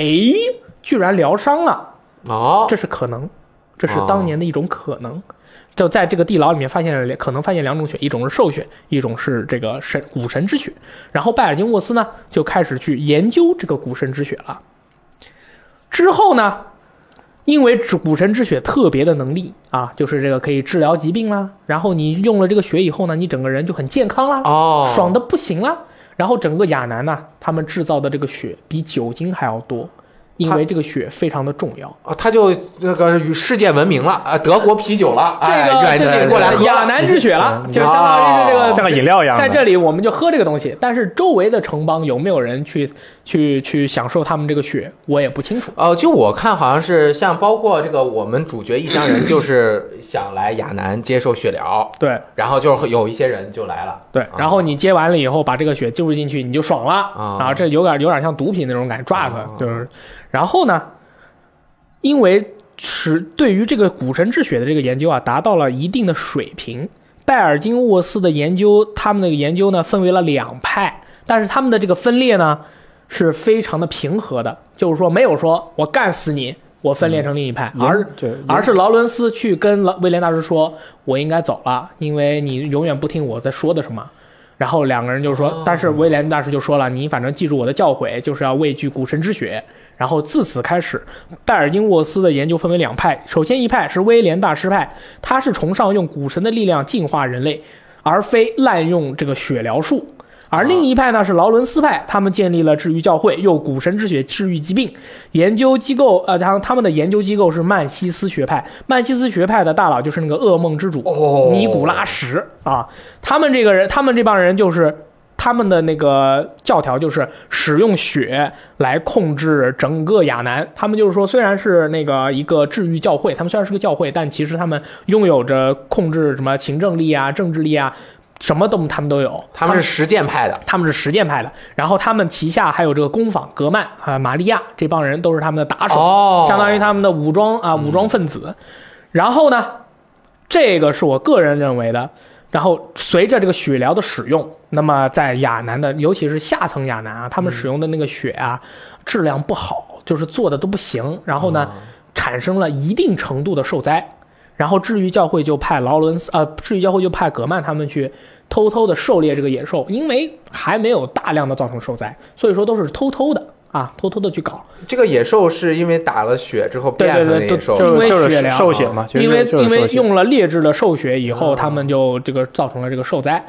同时，科斯降临了小渔村，同时同时发生的，哦就是说受灾已经有了。啊，同时，科斯降临小渔村了。我怀疑科斯为什么来到小渔村。古神科呃外神外神科斯为什么来到小渔村的原因是他的女儿被困在了亚南城中，而他的女儿伊碧塔斯是当年从这个地牢里面拖出来的，啊，放在那里以后，他女儿天天在呼唤，啊绝望祭就在亚丹教堂的顶上，对对对，他们那个亚当教堂后面，然后呢，那个因那个那个女儿后面就是那个宇宙之女伊比塔斯，她在的那个地方叫做绝望祭坛，嗯，是拿来可能我觉得就是她同时被研究的同时，她可能在那里呼唤什么，但是人类不知道，哎，不是有一个什么那个沟通的一个呃，获得取得联系，对取得联系嘛？反正就是取得了联系，科斯来了，啊，然后葛曼和玛利亚就是那第一批老猎人，就是赶紧跑到小渔村去解决那里降临的古神，他们和无数的战船在那里跟科斯发生了激战，科斯被击落了，落在了小渔村，他身上。死亡的时候爆出了无数的寄生虫，那些寄生虫把整个小渔村全部都变成了一个人间地狱。然后，治愈教会把那里封锁了，在旁边建立了一个研究机构。那个格曼的徒弟玛利亚在那里在研究机构当做保安，嗯同时那个地方是曼西斯学派主要研究古神之血的来源。哦，所以苍白之血有可能就是直接来自于古神科斯，哦而不是从地牢里面找出来的血。当然有可能从地牢里面也能找到，但是我觉得从古神科斯身上拿到的血纯度更纯。哎，那那个什么 什么碧斯，他身上是不是伊比塔斯他身上也有啊？伊比塔斯身上是也也有，然后那个科斯侠打下来以后也有，也就是说他们可以取得不不少很多的苍白之血。然后同时小渔村全灭，并且小渔村的研究开始以后，亚南的旧亚南的受遭受灾完全泛滥，fuck up so much。然后呢，他们的工坊就是格曼他们的那个工坊啊什么的，当时是在跟旧亚南同一平面的，工工坊完全瘫痪，因为嗯。旧亚南那个因为那个受灾的原因，然后格曼因为一些未知的原因从亚南消失，而进入了猎人梦境。嗯，这个原因不知道是没有人说过。没有人说，但是据已有的据已有的证据表明，格曼在猎人梦境中他是被被困在那儿的。啊，出不来了。那那他很痛苦，他想要所有人去救他，但是他不说。这个是在格曼这个 NPC 啊，他有时候会在那个旁边说梦话，他会说救我，我不想待在这里，救我。我这个想法，那其实格曼是重要的齿轮，就是让整个东西运转起来的一个核心的一个核。对虽然它不是机动，不是动力，但是它是一个扭扭，不是不是扭，也不是扭，就是一个一个盒，一个机会，一个机会，一个机会。啊那么现在我们已知呢，旧亚南已经完全 fuck up 了，小渔村完全 fuck up 了，初代猎人都死完了，所有的人在旧亚南留着的都已经 fuck up 了，没有在旧亚南留着的，全部都转移到了亚南的上层，啊而亚南上层受灾也泛滥了。嗯这个时候，玩家因为某些原因获得了血疗，有人给你输了一个血，哎。获得了进入梦的能力，进入了猎人梦境，见到了葛曼，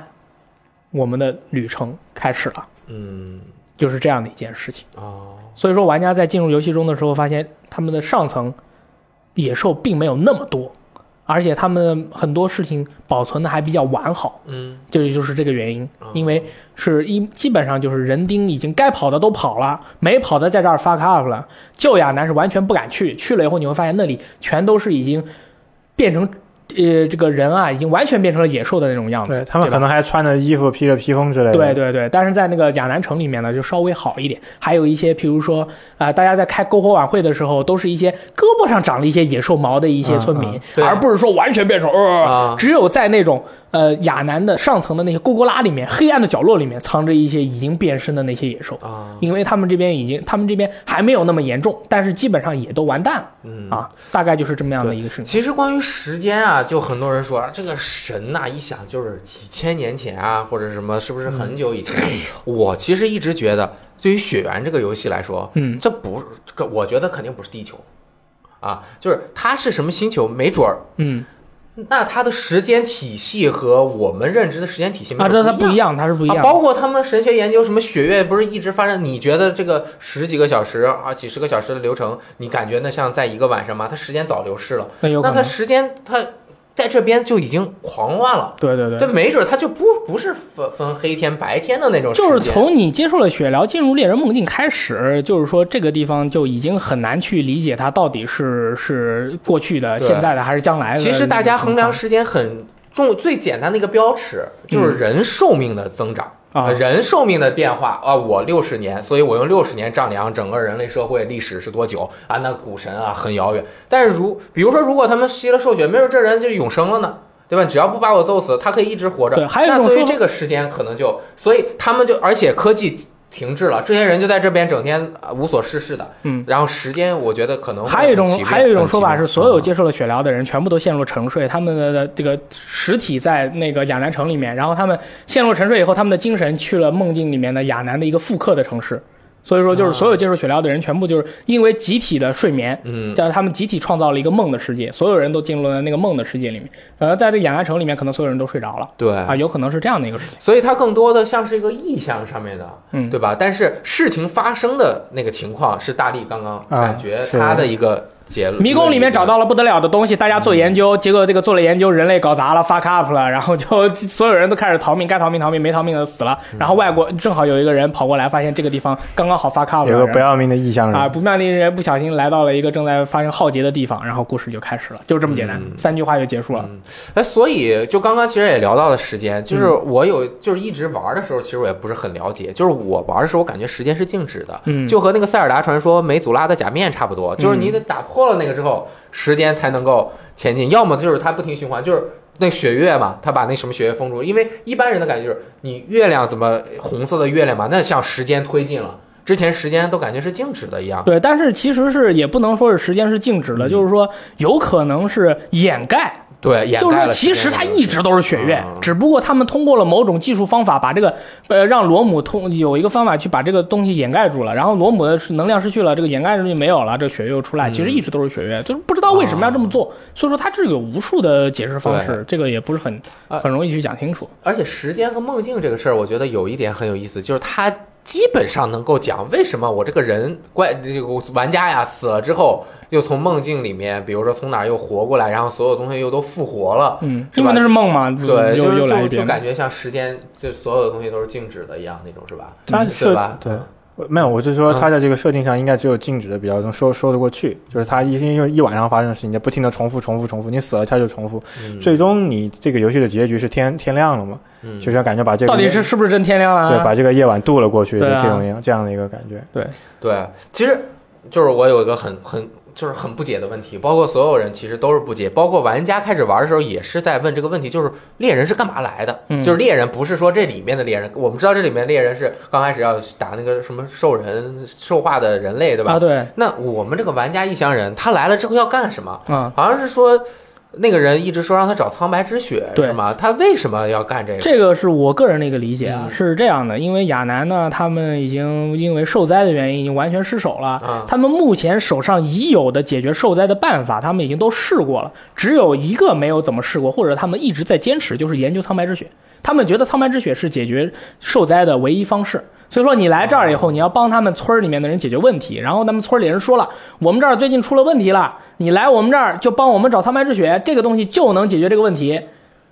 哦，深了不能跟你说嘛，譬如说，还有我要跟你分享一下我的研究心得啦，我的研究手记啦，然后最后你跟他坐在半坐在那儿半天聊了半天，说啊，你这个苍白之血不行，他说没有这么多，我们要省去那些省去那些麻烦的东西，就告诉你你去找他，我觉得这个问题就能解决。结果玩家玩到最后都发现你没有怎么找到这个东西，而且你也不知道经历了什么，最后发生了什么，你甚至都不知道你有没有解决这个世界对。世界的问题啊。嗯然后好像我感觉就是包括老猎人格曼和梦境，包括刚开始给你打血的那个老头儿，嗯也不知道是谁老头儿后来就再没出现过对。他们应该是就是必要的齿轮一样的东西，就是要推动整个循环进行下去，看看希望有一个人，比如说怎么想办法把他这个循环打破。他那个老头为什么不出现？有一个解释，啊说你那个注了血疗以后你就沉睡了，然后你的身体就进入了梦的世界。哦那个老头是现实世界的人，对对对你在梦里面你当然见不到他了。然后一闭眼醒啊，就是有那个噩梦的那个小怪物嘛，嗯就嘣儿就爬了。嗯哦，对，从就那个那边出来了信信使，对，啊如果他如果他也在梦的世界里，那他就没办法给你注射血，让你那个血疗了。嗯其实。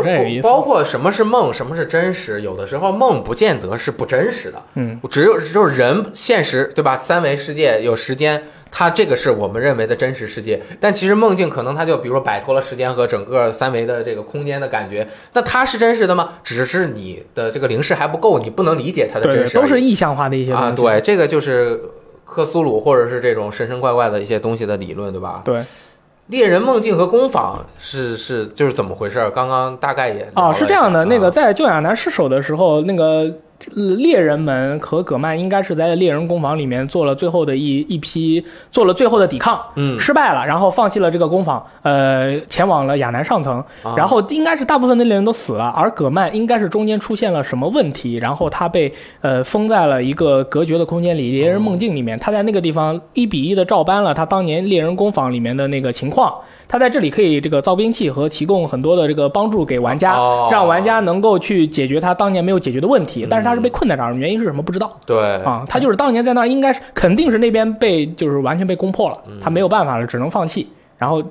可能有人帮他了，或者有人陷害他了，嗯他来到了猎人梦境。对，然后这后面可能就涉及到一定剧透了，但嗯是我也不会说很多，就是最后。你和格曼相关的一些事情，可能能够每个人理解可能也不一样，但是能够稍微解释一点点整个循环的一个几条出路，嗯，是吧？它这它的几个结局都挺开放的，没有太多明确的解释，和结论。魂一直都是这样啦，就让你自己想啊。然后工坊，其实我们能够在那个很下面找到一个废了的工坊，还能找到在教堂病房下面，可能找到人偶，人偶的就是他的手手没有，他有个人偶，就是没有没有生命的人偶躺在那个地方。啊。对然后那人偶是在梦境中照着原来的一个什么人做的，是吧？啊，对，就是葛曼的徒弟那个玛利玛利亚。玛利亚做的，对，对，然后我其实问题蛮多的，嗯啊，就是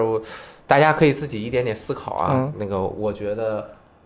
这一期雪原聊的也是很危险，就很危险。嗯就是很多人肯定会说啊，我这个说的很有槽点或者怎么样的。如果你自己就是你觉得我有槽点，就是你不相信，你可以完全不相信就可以了。对对对然后你去嗯看那个 YouTube 上面有一个 V 大的那个 Y Y V。B V T A D I A 的那个 D I Y 还是那个大哥，就是我们就是俗称叫 V 大的他的那个分析视频，你看他视频对做的就是你以他的为准就行了，不需要用以他为准的东西拿来攻击我，因为我觉得没有必要，对吧？嗯。就是你你你觉得我说的你不相信，你就不相信就好了。我觉得这种事情就是人家给了你很多个线索，嗯每个人就把它拼起来，哦，拼的不一样哎，好玩，解决。的不一样。其实它这个好玩就好玩在，我觉得每个人的解释和他的见解不一样，嗯然然后交流，然后对，然后然后得去交流，你不能就说你的就是错的，我就是对。的。如果这样的话，你就就就没意思了，嗯。因为都是大家都是从同样东西拼出来的那种东西嘛，对。就是大家去交流，然后才发现，哎，说不定我的能补充你的，你的能补充我的，嗯。就这个游戏这个故事才是它的乐趣所在。哪怕你是去看，就是说某个人的给你解释的视频，但你也要承认，确实这有很多种不同的见解在这个其中。对对。你比如说，我就认为那个所有亚楠那个梦境的这一切的东西，都是因为呃这个月兽，他、啊他把他把这个地方他把这个地方所有的东西都打包打包在一起，然后封在了一个空间里面，然后玩家通过猎人梦境可以进入月兽创造的这个空间、这个空间。如果你把月兽打死了，亚楠的这个梦就没有了，嗯。所有人都会醒过来。嗯。真正的亚南城里面，所有人都会醒过来，然后这事就没有了，就所有的事情都是一个噩梦。嗯，啊！就是因为血缘开始，就是因为血疗开始，所有人都睡着了，创造了一个睡梦的世界。如果简单一点，就是你把其他的都抛掉啊，就是你把它想象成我是个猎人啊，我被有人指引，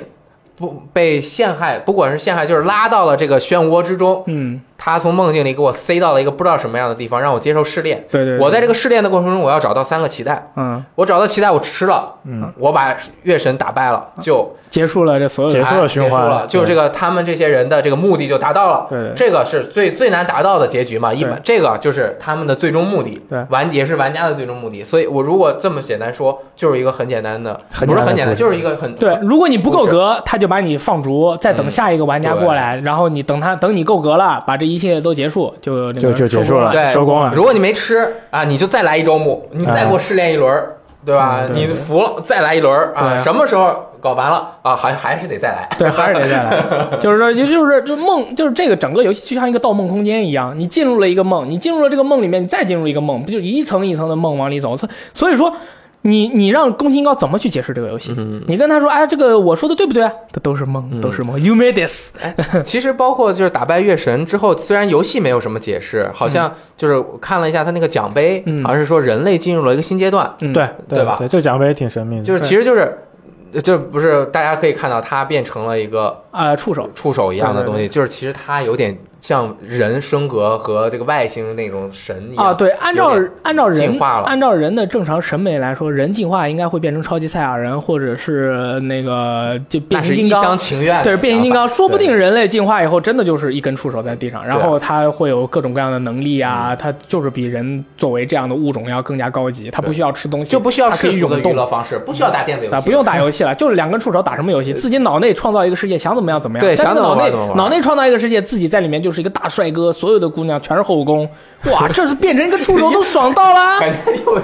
好，好，好，对吧在你那里就是那样的，对吧可以随便怎对吧？么。就是凭什么就你的升格就会变成超级赛亚人啊？对吧？其实我我们这节目里面就是和大家一起聊聊我们能够知道的一些我们眼中的世界对我们眼中的血缘，聊一聊这个游戏多好玩儿。嗯其实我们就是觉得真的有越来越多的人能够接受这样一个游戏，特别好。希望大家都能玩玩，玩过的你要有机会再玩一遍，再玩一遍你，会发现就是你心情不一样，你看到的东西就完全不一样。就我相当于玩了三遍，我第一遍打完了是，然后 DLC 出了之后又重新打了一遍，前一阵直播又重新打了一遍，就是每一次的心境会有变化。就是我比如说更冷静了，我就能看到更多的东西了。虽然我也完全没有想去考古，嗯但是我觉得艺术感越来越好。呀，你不考古，这个游戏的乐趣减少百分之八十。不爱考古对，嗯，但也有可能纯粹的享受战斗的快感，可以，我哦好，被战斗被虐的快感。他自己把自己带入成了老猎人，已经发疯了，就是要战。嗯然后血缘、黑魂，然后恶魂，恶魂可能以后也不复存在了。大力之前分析过，说这个游戏不会重置，因为它好像本身有硬伤。这个游戏硬伤太多了，根本不能玩。然后黑魂一马上要发售高清重置版太难了，NS、PC 啊 PC 不是主机上面反正都有，嗯大家都可以玩一下。然后游戏机使用技术和游戏时光也是刚刚引进了。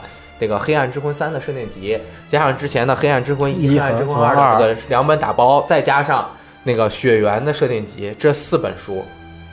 大礼包买到爽到，喜欢的玩家，这整个的这里面有很多珍贵资料，真的不容错过。特别特别的好看，大家直接在淘宝搜这个 UCG 商城，嗯然后就可以预定了，直接到 VG Time 也能够看到相关的新闻，没错去去购买。该买了。啊，或者直接到微博关注游戏机使用技术的这个官博，会经常的发广告啊，我们也会经常的说这个广告，因为这个书其实引进过来还蛮不容易的。那肯定你，想这个书它的整体的这种艺术感啊，在里面那么暴力，有就是它 就是你想它这个送审的这个环节，其实是经过了很长，我们也想更快的把这个书带进来，对吧然后这个角色给他加一个连衣裙但是我们的书没有出现这个情况，啊，因为所有人都是穿着衣服的。嗯，就是还还算比较安全。然后，呃，是天问角川 From Software 是一个公司嘛 Yeah 所以就是我们和他们合作，一起把这书带过来，大家也可以去购买一下。可以，啊。感谢大家其实真正的原因是因为我想做这个广告，所以才做了。说这么多啊，前面前面都是铺垫，最重要的就为了做这个广告，你说到时候可想而知，评论区肯定有人喷说大力这个这个这个这个说的不对，逗号就是狗屎，